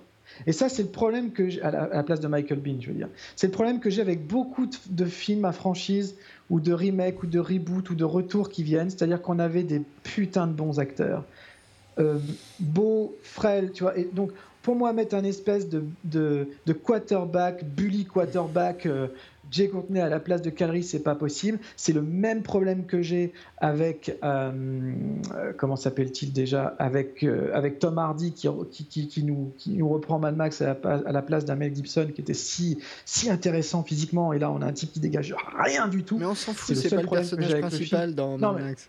Oui, non, mais ça, on a, j'ai écouté votre émission la semaine dernière, donc c'est pour ça que je me mets un petit. je suis pendu au rétroviseur, mais pour ça, en fait, pour, pour, pour Mad Max, parce que je trouve que Mad Max, il y a un... je fais juste une petite digression, juste pour donner mon point de vue là-dessus, parce que j'ai pas encore eu l'occasion de le dire. J'ai beaucoup aimé ce film. J'ai beaucoup aimé Fury Road. C'est un film extrêmement réalisé, qui en met plein la tronche, etc. Mais je trouve qu'il ne vaut pas toutes les louanges qu'on, veut bien lui accorder, parce que ça reste un Mad Max, ça devrait rester un Mad Max, et Mad Max, il n'est pas là du tout. Euh, voilà, Tom Hardy n'est pas bon. Euh, et, je trouve que c'est quand même un gros problème. Et, c'est quoi cette vague où on a des espèces de bullies comme ça qui viennent reprendre les, qui viennent reprendre les rôles? Dire, Chris Pratt à la place d'Indiana Jones, j'anticipe, mais pour moi c'est juste pas possible. C'est quoi ces gros bras enfin, Chris Pratt, euh, pas vraiment. Chris Pratt, c'est un peu l'antithèse parce que Chris Pratt, à la base, c'est un, un, gros quand même. Enfin, c'est oui, bodybuildé depuis, mais, euh, il a quand même dans la tête ce côté petit gros, quoi c'est le physique qui prévaut en ce moment. Le héros américain est redevenu le quarterback. Et j'ai du mal avec ça. Il fut un temps où le héros américain, euh, tu avais envie de t'identifier parce qu'il avait non seulement la force physique, morale, et en plus ce, sex appeal, ce côté euh, tendre, le regard tendre d'un Michael Bean, d'un Mel Gibson, d'un Harrison Ford, reste inégalé. Et c'est pas en nous mettant du euh, Channing Tatum, du Tom Hardy ou dans le cas présent, j'arrive pas à retenir son nom, Jay Courtney euh, en, héros, pour moi, ça marche pas. Après, euh, pour essayer de, refaire plus court, il y a beaucoup trop d'humour entre guillemets dans, ce Terminator Genesis. En plus, tu sens que la ramification au premier film, elle est juste prétexte parce que finalement après ils partent, ils partent dans leur propre univers de, détruisent tout une fois de plus et on, nous repropose encore une vision du passé, présent, futur, tout ce que tu veux, qui d'ailleurs est emprunté à la série télé parce que le, jump dans le, jump forward où ils arrivent à poil sur l'autoroute, c'est une scène qu'on a dans la. C'est une citation de la série. citation de la série, ça c'est plutôt sympa, malheureusement ça s'arrête là. Emilia Clarke que j'adore, hein, vraiment, je ne trouve, pas qu'elle fasse un mauvais travail, parce qu'en plus elle renvoie vraiment à l'image douce qu'avait Linda Hamilton dans le premier film, alors je me dis pourquoi pas, mais dans le contexte ça passe pas. Schwarzenegger qui nous fait une caricature de lui-même, à répéter les mêmes phrases dix fois. Euh, ah ouais, non, mais ça, ça, marche. Euh, euh, l'affrontement entre le vieux Terminator et le jeune Terminator, on nous l'a ultra vendu. La scène dure deux secondes et demie, les bras levés, où il est vite amoché. Alors, c'est pas possible, tu peux pas. Il se débarrasse du, T800 du premier film en une fraction de seconde, alors que ça a quand même, en 1984, pris deux. Il, il, était présenté comme le personnage indestructible, le mec impossible à tuer, quoi. Et là, ils arrivent, ça faisait longtemps que je t'attends, t'auras pas besoin de fringues, de toute façon, je vais te buter tout de suite. Boum tout est raté, je trouve, dans ce film. Mais je suis assez euh, d'accord, hein, y compris euh, la mise en scène, euh, enfin, y compris tout, La musique, la musique. Juste après, je te laisse, je te laisse dire tout le mal que tu en penses aussi, mais la musique est insupportable. Elle est tout ce que la musique de film d'aujourd'hui m'insupporte, c'est-à-dire grandiloquente, omniprésente, bourrée de nappes toutes médiaventuriennes. Euh, c'est-à-dire c'est la boîte de la boîte de, musique de, Hans Zimmer. Ils font toutes la même chose. Elle est interchangeable. Le thème est sous-utilisé. Euh, elle est grandiloquente là où elle ne devrait pas. Elle est symphonique là où avant, euh, on n'avait que des que des percussions. C'était vachement plus intéressant.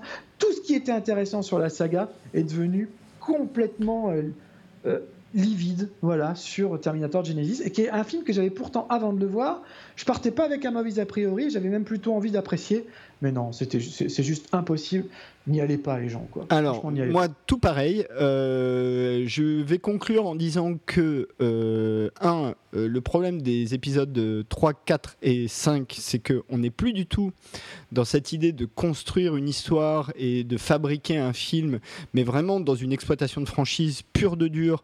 Et à un moment donné, bah, ça ne marche plus que euh, à l'heure actuelle, il y a quand même un Terminator 6 et un 7 qui sont prévus, euh, mais pour des raisons euh, légales en fait, que s'il n'y en a pas d'ici 2019, les droits reviennent à Cameron. donc voilà que euh, malgré tout, euh, Cameron a sorti sa petite phrase euh, pour dire que le film était bien. Alors, à mon avis, il l'a même pas vu, mais je pense qu'il doit avoir quelques royalties qui doivent tomber, donc il s'est dit, on sait jamais, ça fait pas de mal.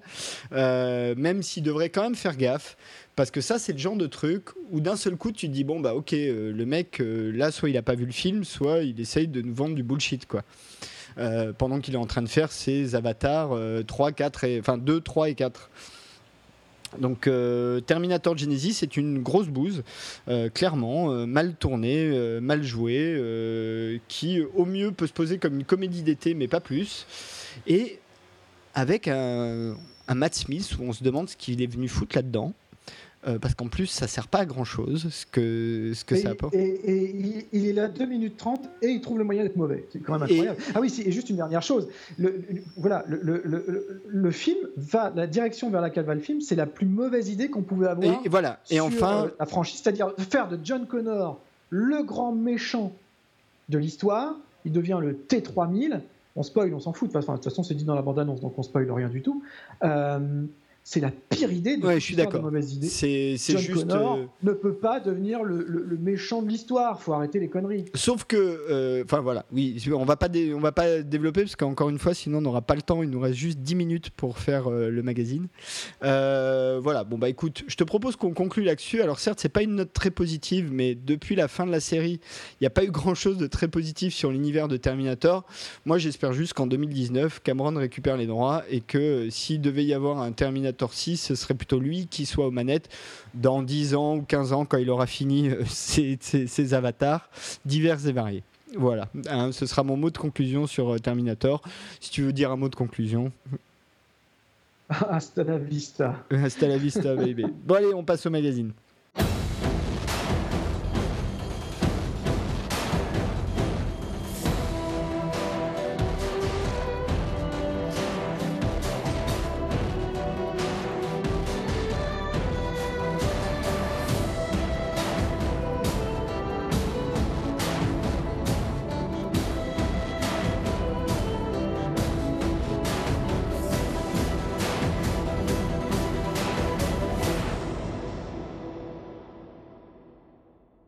Pour notre partie magazine, euh, Vivien, tu veux nous faire un petit hommage, je crois.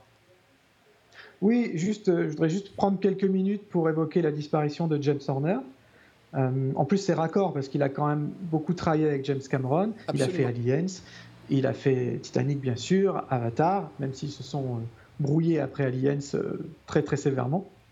Euh, ils, avaient juré l'un et l'autre de ne plus jamais travailler ensemble. Ils ne se sont pas entendus du tout. Il a eu très très peu de temps, euh, Horner, pour faire la musique du, film. Ça s'est très très mal passé. Et euh, enfin voilà, j'avais juste envie de, voilà, juste d'échanger avec toi sur l'importance qu'a pu avoir dans ma, dans ma vie de fan de musique de film ce grand monsieur qui a été souvent autant adoré que moqué et décrié pour son utilisation quasi systématique, il est vrai, des fameuses quatre notes de la mort, de son motif à quatre notes, qui est en fait issu du répertoire classique. Euh, et, à force de l'utiliser, les gens se sont détachés de lui en disant mais James Horner c'est tout le temps pareil, il fait tout le temps la même chose, c'est insupportable. Quand on prend le temps et le soin d'écouter son œuvre dans sa globalité, c'est le seul à avoir proposé une approche vraiment classique et artistique de la musique de film, avec à la fois une musique qui supporte l'image, qui comprend l'histoire, qui la raconte à son niveau en, augmentant sa puissance émotionnelle, et qui en plus arrive à parachever une œuvre d'un artiste, d'un compositeur, de son œuvre personnelle et obsessionnelle. Et moi, c'est ça que j'aimais beaucoup chez lui, c'est-à-dire que chaque nouvelle bande originale, peu importe le film, parachevait la pièce précédente et presque annoncer la pièce suivante, avec par exemple des autocitations plutôt, plutôt drôles. Je pense à cette très courte scène du, du, masque de Zorro où il utilise son fameux thème de la mort, le fameux euh, juste quand le, le, gamin euh, lance une pierre sur les fesses de son professeur à l'école avec sa, avec sa petite euh, fronde, et ben juste au moment où la pierre tombe, il y a, le petit thème qui vient. C'est juste un petit exemple qui me vient, mais pour dire qu'il s'en amusait lui-même en fait de cette, de cette, de, cette citation, jusqu'à la marteler dans 3 où les myrmitons d'Achille étaient accompagnés systématiquement par, ce, par, ce, par, par cette saccade voilà, c'est quelque chose qui a été souvent reproché, mais moi je trouve que l'utilisation qu'il en a faite était super intéressante, intelligente, assumée. C'est un monsieur qui nous a offert des monuments comme Willow, Cocoon, Titanic bien sûr, Avatar et tant d'autres légendes d'automne, Braveheart. Et j'ai juste une énorme pensée pour lui, pour tout ce qu'il a été pour nous au sein du magazine Dreams Cinephonia, dont j'ai été le rédacteur en chef pendant plusieurs années. C'était des années merveilleuses de ma vie.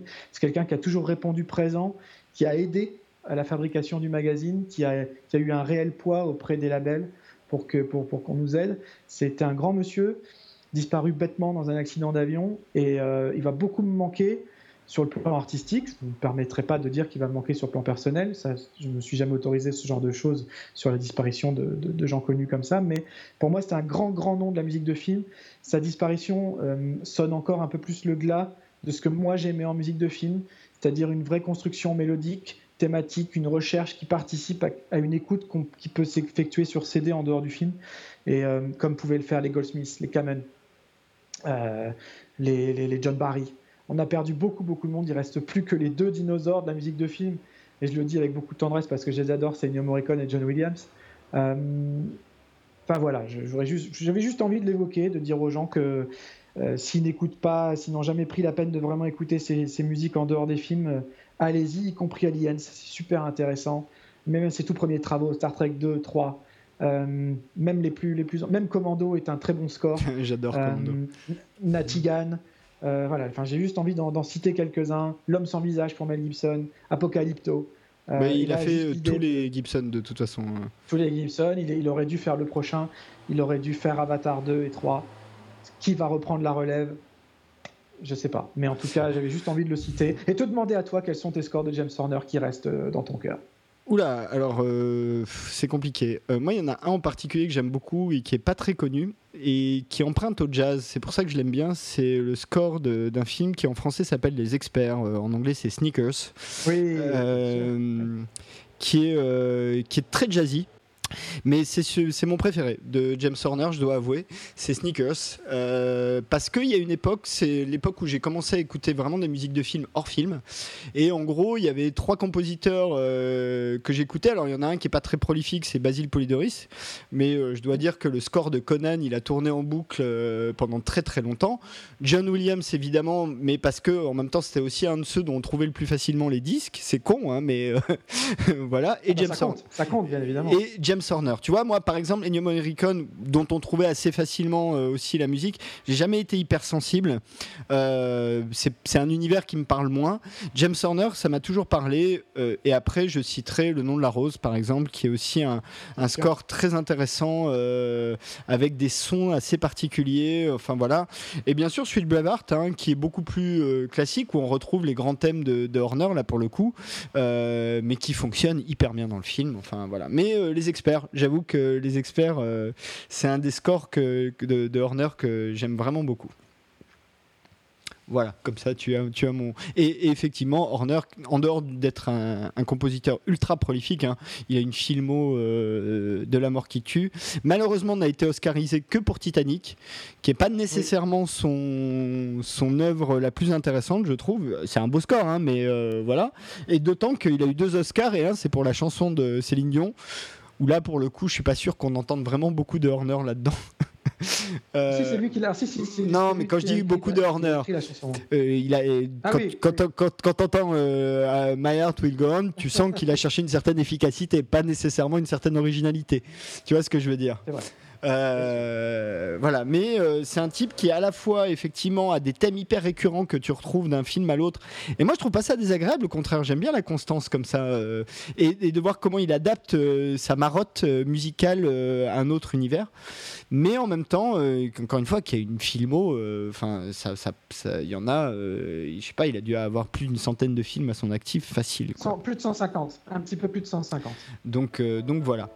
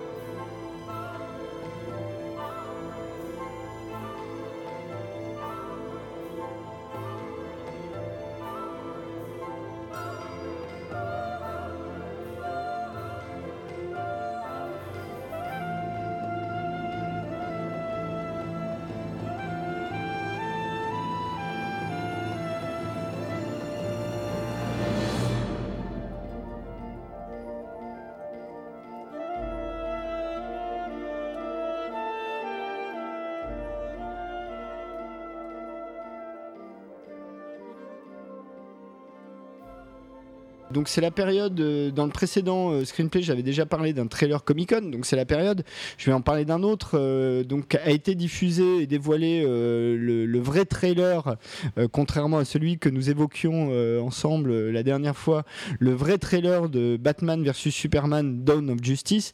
Rien que le titre hein, explique bien le projet, hein, c'est-à-dire d'utiliser la confrontation entre Batman et Superman qu'on peut voir dans le Dark Knight de Miller, et c'est vraiment là le point de départ, hein. quand tu vois les images, ça ressemble vraiment à ça, mais en même temps de lancer la franchise euh, La Ligue de la Justice, qui pour faire simple et pour les, gens qui ne connaissent pas, euh, est en gros les Avengers de DC, même si la Ligue de la Justice est antérieure aux Avengers en termes de, chronologie de comics. Euh, donc cette première bande-annonce a été dévoilée et je dois dire que moi j'ai été plutôt rassuré par ce que j'ai vu dans cette bande-annonce par rapport aux premières images que j'avais vues. Je ne sais pas si tu l'as vu. Oui, je l'ai vu, je l'ai vu, je l'ai vu. Euh, je te laisse finir. Eh ben voilà, ben, j'ai trouvé que ah, non non ben euh, il y avait plusieurs questions qui se posaient. Déjà la question de Ben Affleck. Bon, ce qu'on en voit me semble pas complètement insupportable. Euh, le discours qui est en toile de fond du, du Man of Steel que, que je trouve pas inintéressant, qui est le discours par rapport à ce qu'est euh, presque une question un peu réaliste sur un, un projet surréaliste qui est qu'est-ce qu'un surhomme, euh, est-ce que c'est un dieu, est-ce que c'est un extraterrestre, comment ça passe sur Superman, que je trouve assez intéressante. Et surtout, le fait d'intégrer la destruction qui a été faite dans le premier Man of Steel comme étant non pas un truc positif, mais un truc négatif, et qui visiblement euh, sera ce qui justifiera l'antagonisme entre Batman et Superman, d'après ce qu'on peut comprendre de la bande-annonce. Si j'ai bien saisi. Donc euh, voilà, bon, bah, moi j'ai dit ce que j'avais à dire. Ouais, bah, moi, je, elle m'a un peu rassuré, cette nouvelle bande-annonce, longue, effectivement. C'est pas un projet que, j'attends spécialement. Hein. Man of Steel, euh, j'ai beaucoup de réserves sur le film. Les Dark Knight, euh, j'en parle même plus, mais bon, là, on s'en, éloigne un petit peu. Je continue à trouver que Ben Affleck a un regard de coqueur mouillé. ça, j'y peux rien. Il nous a déjà saccagé Daredevil. J'arrive pas à le voir en Bruce Wayne du tout. Et même là, les plans que j'ai sur lui, où il fait un peu la tronche euh, avec son regard de chien battu, euh, je vais pas y arriver, je le sens que je vais pas y arriver à dépasser ça. Après, euh, bon, je l'attends pas, mais je pense que je passerai pas un mauvais moment. J'ai pas non plus passé un mauvais moment devant Man of Steel. Il y a des choses que j'ai pas du tout aimé dedans, mais il y a aussi des choses qui m'ont un petit peu plu. Donc voilà, je, je, suis pas très, je l'attends pas, mais je le verrai. Je partage pas du tout l'engouement général qu'il peut y avoir sur la toile depuis que la bande annonce est tombée. Maintenant, je suis pas voilà, j'attends de voir le film. J'ai pas envie de le casser avant de voir le film de toute façon. Après, les, deux plans qu'on a sur Wonder Woman, je trouve qu'elle dégage absolument rien. Mais peut-être que dans le film, et j'espère que dans le film, il se passera un peu plus de choses sur son personnage et que j'aurai envie de, de m'y intéresser. Pour l'instant, c'est pas le cas. Alors, juste ce qu'il faut dire hein, quand même, c'est que Wonder Woman, euh, pour les vrais, euh, les vrais puristes de, de, ce film, sera la Wonder Woman du New 52, c'est-à-dire du reboot de l'univers d'ici, et donc pas la Wonder Woman traditionnelle, euh, c'est-à-dire Amazon qui vit sur une île, c'est une demi-déesse, hein, c'est la fille d'Athéna et de je sais plus qui, ou je sais, sais plus exactement, mais c'est une demi-déesse, quoi. C'est vraiment un truc qui va un peu, un ah, peu plus loin. C'est la réponse d'ici au tort de Marvel. Quoi. Exactement. Euh, et on sait aussi que dans le film, il y aura donc Cyborg, qui est donc un personnage mi-homme, mi-machine. Hein, c'est un Terminator, pour le coup. Euh, et, euh, et Aquaman, qui est un autre des grands personnages d'ici, qui sera interprété par Jason Momoa. Là pour le coup, le danger du film, c'est que le film a un double, un, presque un triple projet. C'est que c'est à la fois la séquelle de Man of Steel et des Dark Knight de Nolan, puisque ça reste dans la même prod. Hein. Euh, d'ailleurs, euh, c'est la même Batmobile. Et, d'ailleurs, Nolan est, producteur exécutif sur, euh, sur ce, film. que c'est en même temps aussi la confrontation Batman-Superman telle qu'on peut la voir dans le Dark Knight de Miller. même si l'ensemble du film n'est pas adapté du Dark Knight de Miller, tu as quand même ce truc vachement fort et, et c'est quand même compliqué. Et ça doit en même temps servir pour lancer la franchise League of Justice.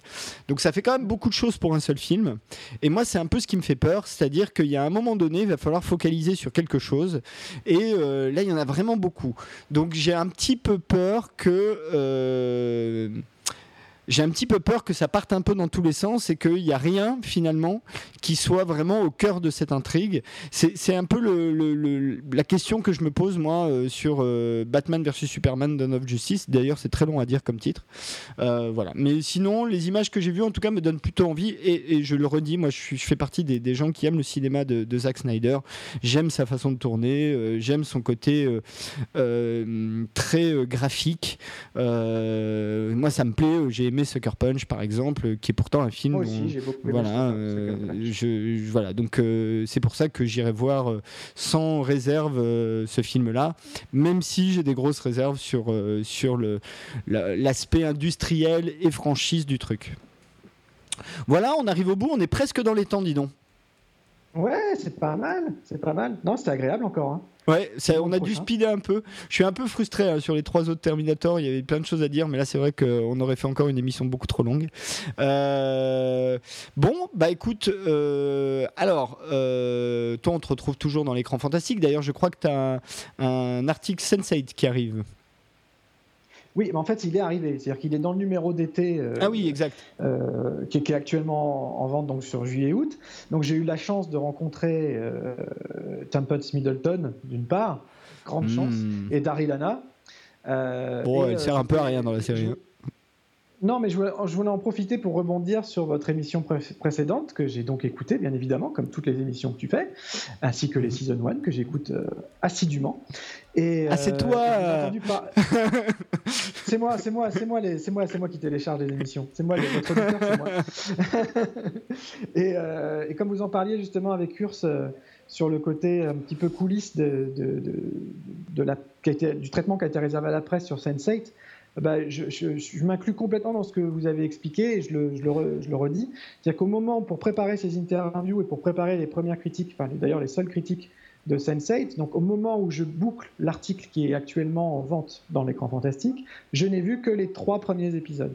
C'est hyper important de le dire parce que du coup, en termes de questions posées notamment à Tuppence Middleton, bah, ça limite vachement ah, clairement, ouais. Parce que sur la base des trois premiers, on sait pas trop. Tu sais pas. T'en poses des questions, c'est pas le problème, et tu as même des réponses intéressantes. Je suis très content, des, je suis très content de cet article. Mais quand j'ai vu après euh, tout le reste de la, de la saison, je me suis dit, mais c'est pas possible. C'est pas possible. Les deux premiers, je les ai vraiment détestés. Euh, l'épisode 1 et 2, j'ai trouvé que c'était très mauvais, caricatural, cliché.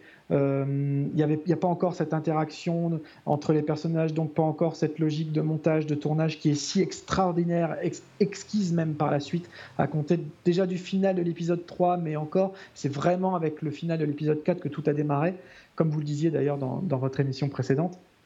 Et, euh, et c'est vraiment, je comprends pas la politique de Netflix sur une série comme celle-là, c'est à croire qu'ils n'ont pas, qu'ils n'avaient pas regardé. Mais je pense que le, le, département marketing devait pas avoir vu la série en fait. Voilà, de, de, priver la presse de ça parce que du coup ils se sont pris une déferlante de critiques négatives justifiées, encore une fois, sur la base de ces trois premiers épisodes.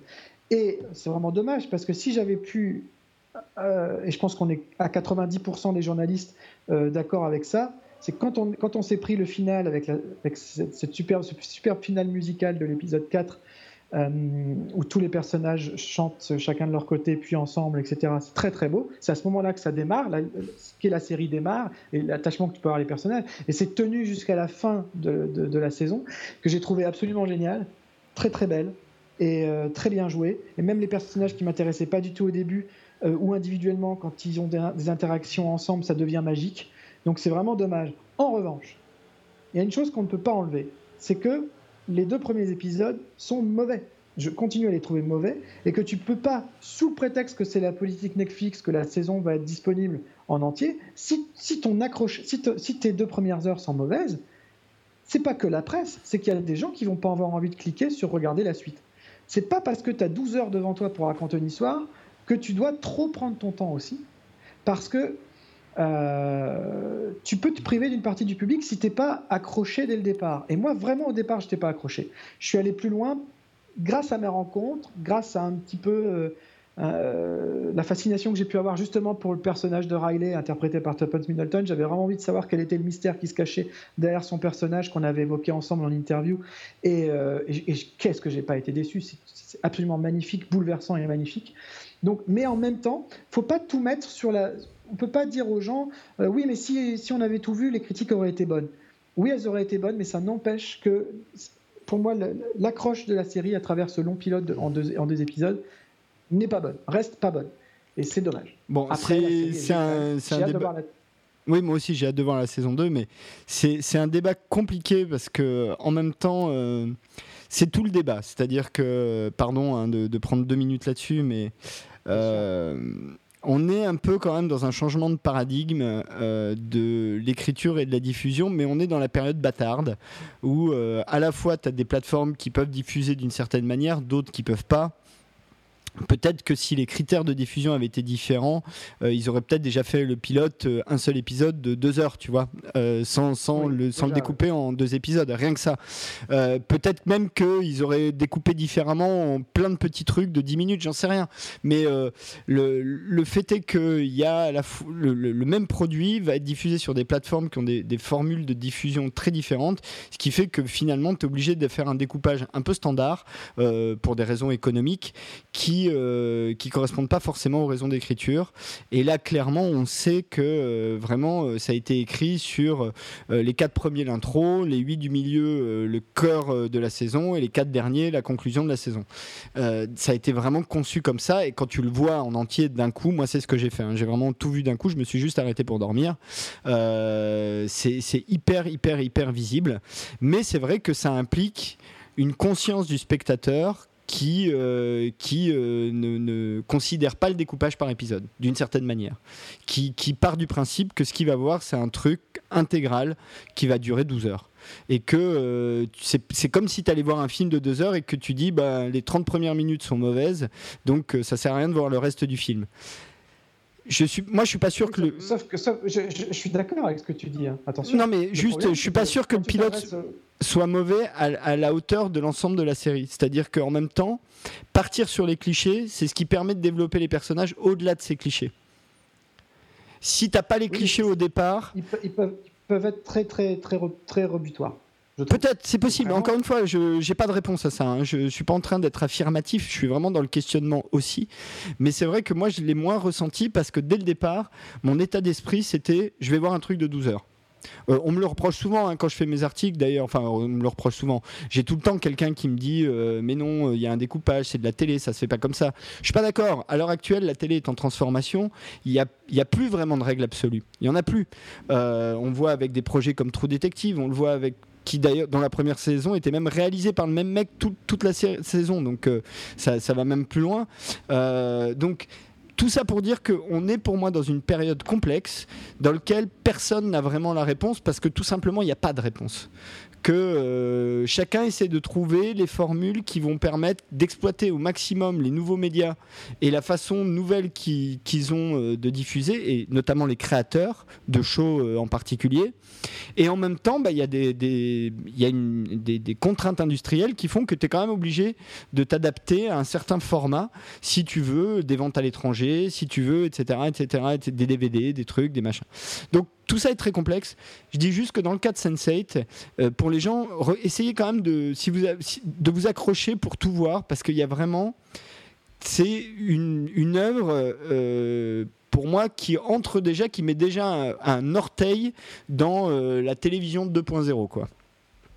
Oui, en gros, c'est vraiment, c'est exactement ce que je voulais faire passer par, par, ce, petit discours. C'est que il faut s'accrocher. Au final, j'ai trouvé la série vraiment brillante. J'ai vibré mais vraiment euh, euh, intensément. Et, ça faisait, et les personnages que je trouvais clichés, et d'ailleurs certains le restent, mais ce qui leur arrive et, la, et connexion qu'ils ont entre les eux, qu'ils ont entre eux, fait que tout est passionnant, hyper émouvant. C'est une très, pour moi, c'est, est-ce que c'est encore de la télé? Je ne sais pas. C'est oui, c'est la vraie question. Très, très bien.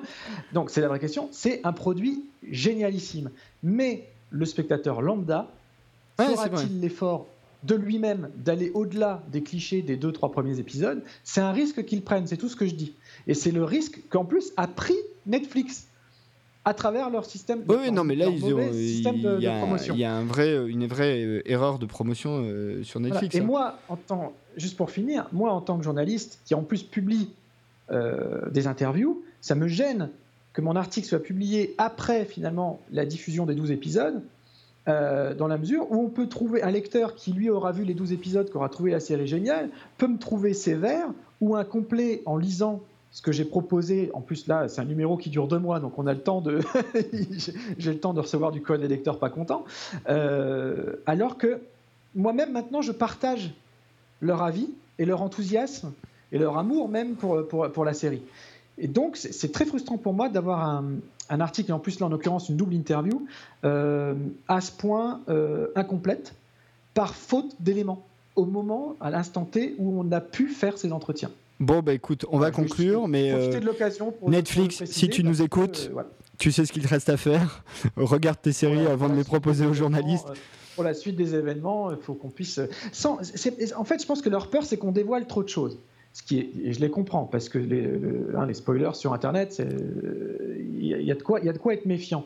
Mais pour proposer des interviews de qualité, moi je pars toujours du principe qu'il faut avoir vu le plus de choses possible. Après, à chaque rédacteur, journaliste, de, de prendre sur lui, de savoir ce qu'il peut divulguer, ce qu'il doit cacher en son âme et conscience pour pas gâcher le plaisir des lecteurs puis spectateurs. Bah, euh, mais là, là l'interview aurait été tout autre si j'avais pu voir la saison entière. Et puis, euh, et puis, euh, peut-être aussi, ce qu'il faut dire, c'est que ça, tout ça manque aussi peut-être d'un travail de relationnel entre les, les agents, euh, les publicistes et les différents journalistes, ce qui fait qu'à un moment donné, les publicistes peuvent aussi sélectionner toute une série de journalistes dont ils savent qu'ils peuvent avoir confiance et s'ils leur disent attendez, dévoile pas l'intrigue, on te montre tout, mais dévoile pas l'intrigue, ils savent que les mecs le feront et joueront le jeu, et du coup leur permettre de faire à la fois des, des bonnes interviews et donc pour eux de la bonne com parce que à la fin ça leur sert à ça, ça fait quand même la promo de leur show euh, et en même temps de, pour les journalistes de faire leur travail correctement en ayant vu les films. C'est comme tous ces trucs d'embargo, euh, ce machin, c'est ridicule.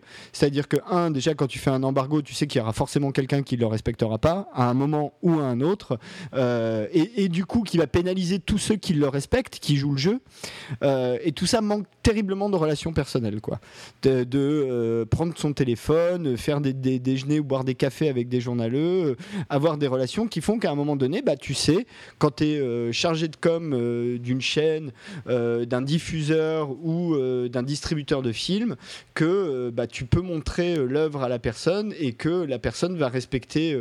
mais même pour les, les, auditeurs, je pense que même toi, t'as pas envie de révéler ce qui se passe dans un truc à tes lecteurs. Ce que tu as envie, c'est de leur donner. Si toi, tu as aimé, tu as envie de leur donner envie d'aimer aussi. Quoi. Et, du coup, il faut pas leur, les, spoiler. Donc, euh, je pense que là-dessus, il y a une espèce de paranoïa absolue. Et qu'en plus, les, effectivement, les canaux de diffusion sont tellement importants Internet, Facebook, les réseaux sociaux, les machins que du coup, tout ça se fait un peu à la chaîne, euh, à l'usine. quoi. Euh, et que tu perds un peu justement de, de de, substance. Et le cas de Sense8 est, quand même un cas euh, clair, puisque là, en l'occurrence, je pense que si les journalistes avaient vu au moins euh, une bonne moitié de la saison, euh, et, pas forcément dans une salle, tu vois, tu leur fournis, je sais pas moi, des trucs en, streaming ou j'en sais rien. C'était le cas hein, d'ailleurs, hein. c'était bah, des liens pour les trois premiers épisodes, c'était des liens marqués, individuels, par, par la plateforme de presse. quoi. Pas une projection avec les trois épisodes. Tu, vas un peu plus loin et puis euh, tu laisses les, mecs faire leur travail. Bon, on, a, là on commence à être long, donc euh, on va conclure quand même. donc on, a dit bah l'écran fantastique. Moi, euh, donc comme d'habitude sur Season 1, notre précédent épisode diffusé il y a une quinzaine de jours sur Scream est encore disponible. Notre prochain épisode sera un spécial Maker consacré à Aaron Sorkin. et donc on va revenir comme on l'avait fait sur Michael Mann sur l'ensemble de la carrière de Sorkin avec des petits focus. Et du coup, bah, moi, je vous retrouve dans 15 jours et je vous dis euh, bonjour chez vous.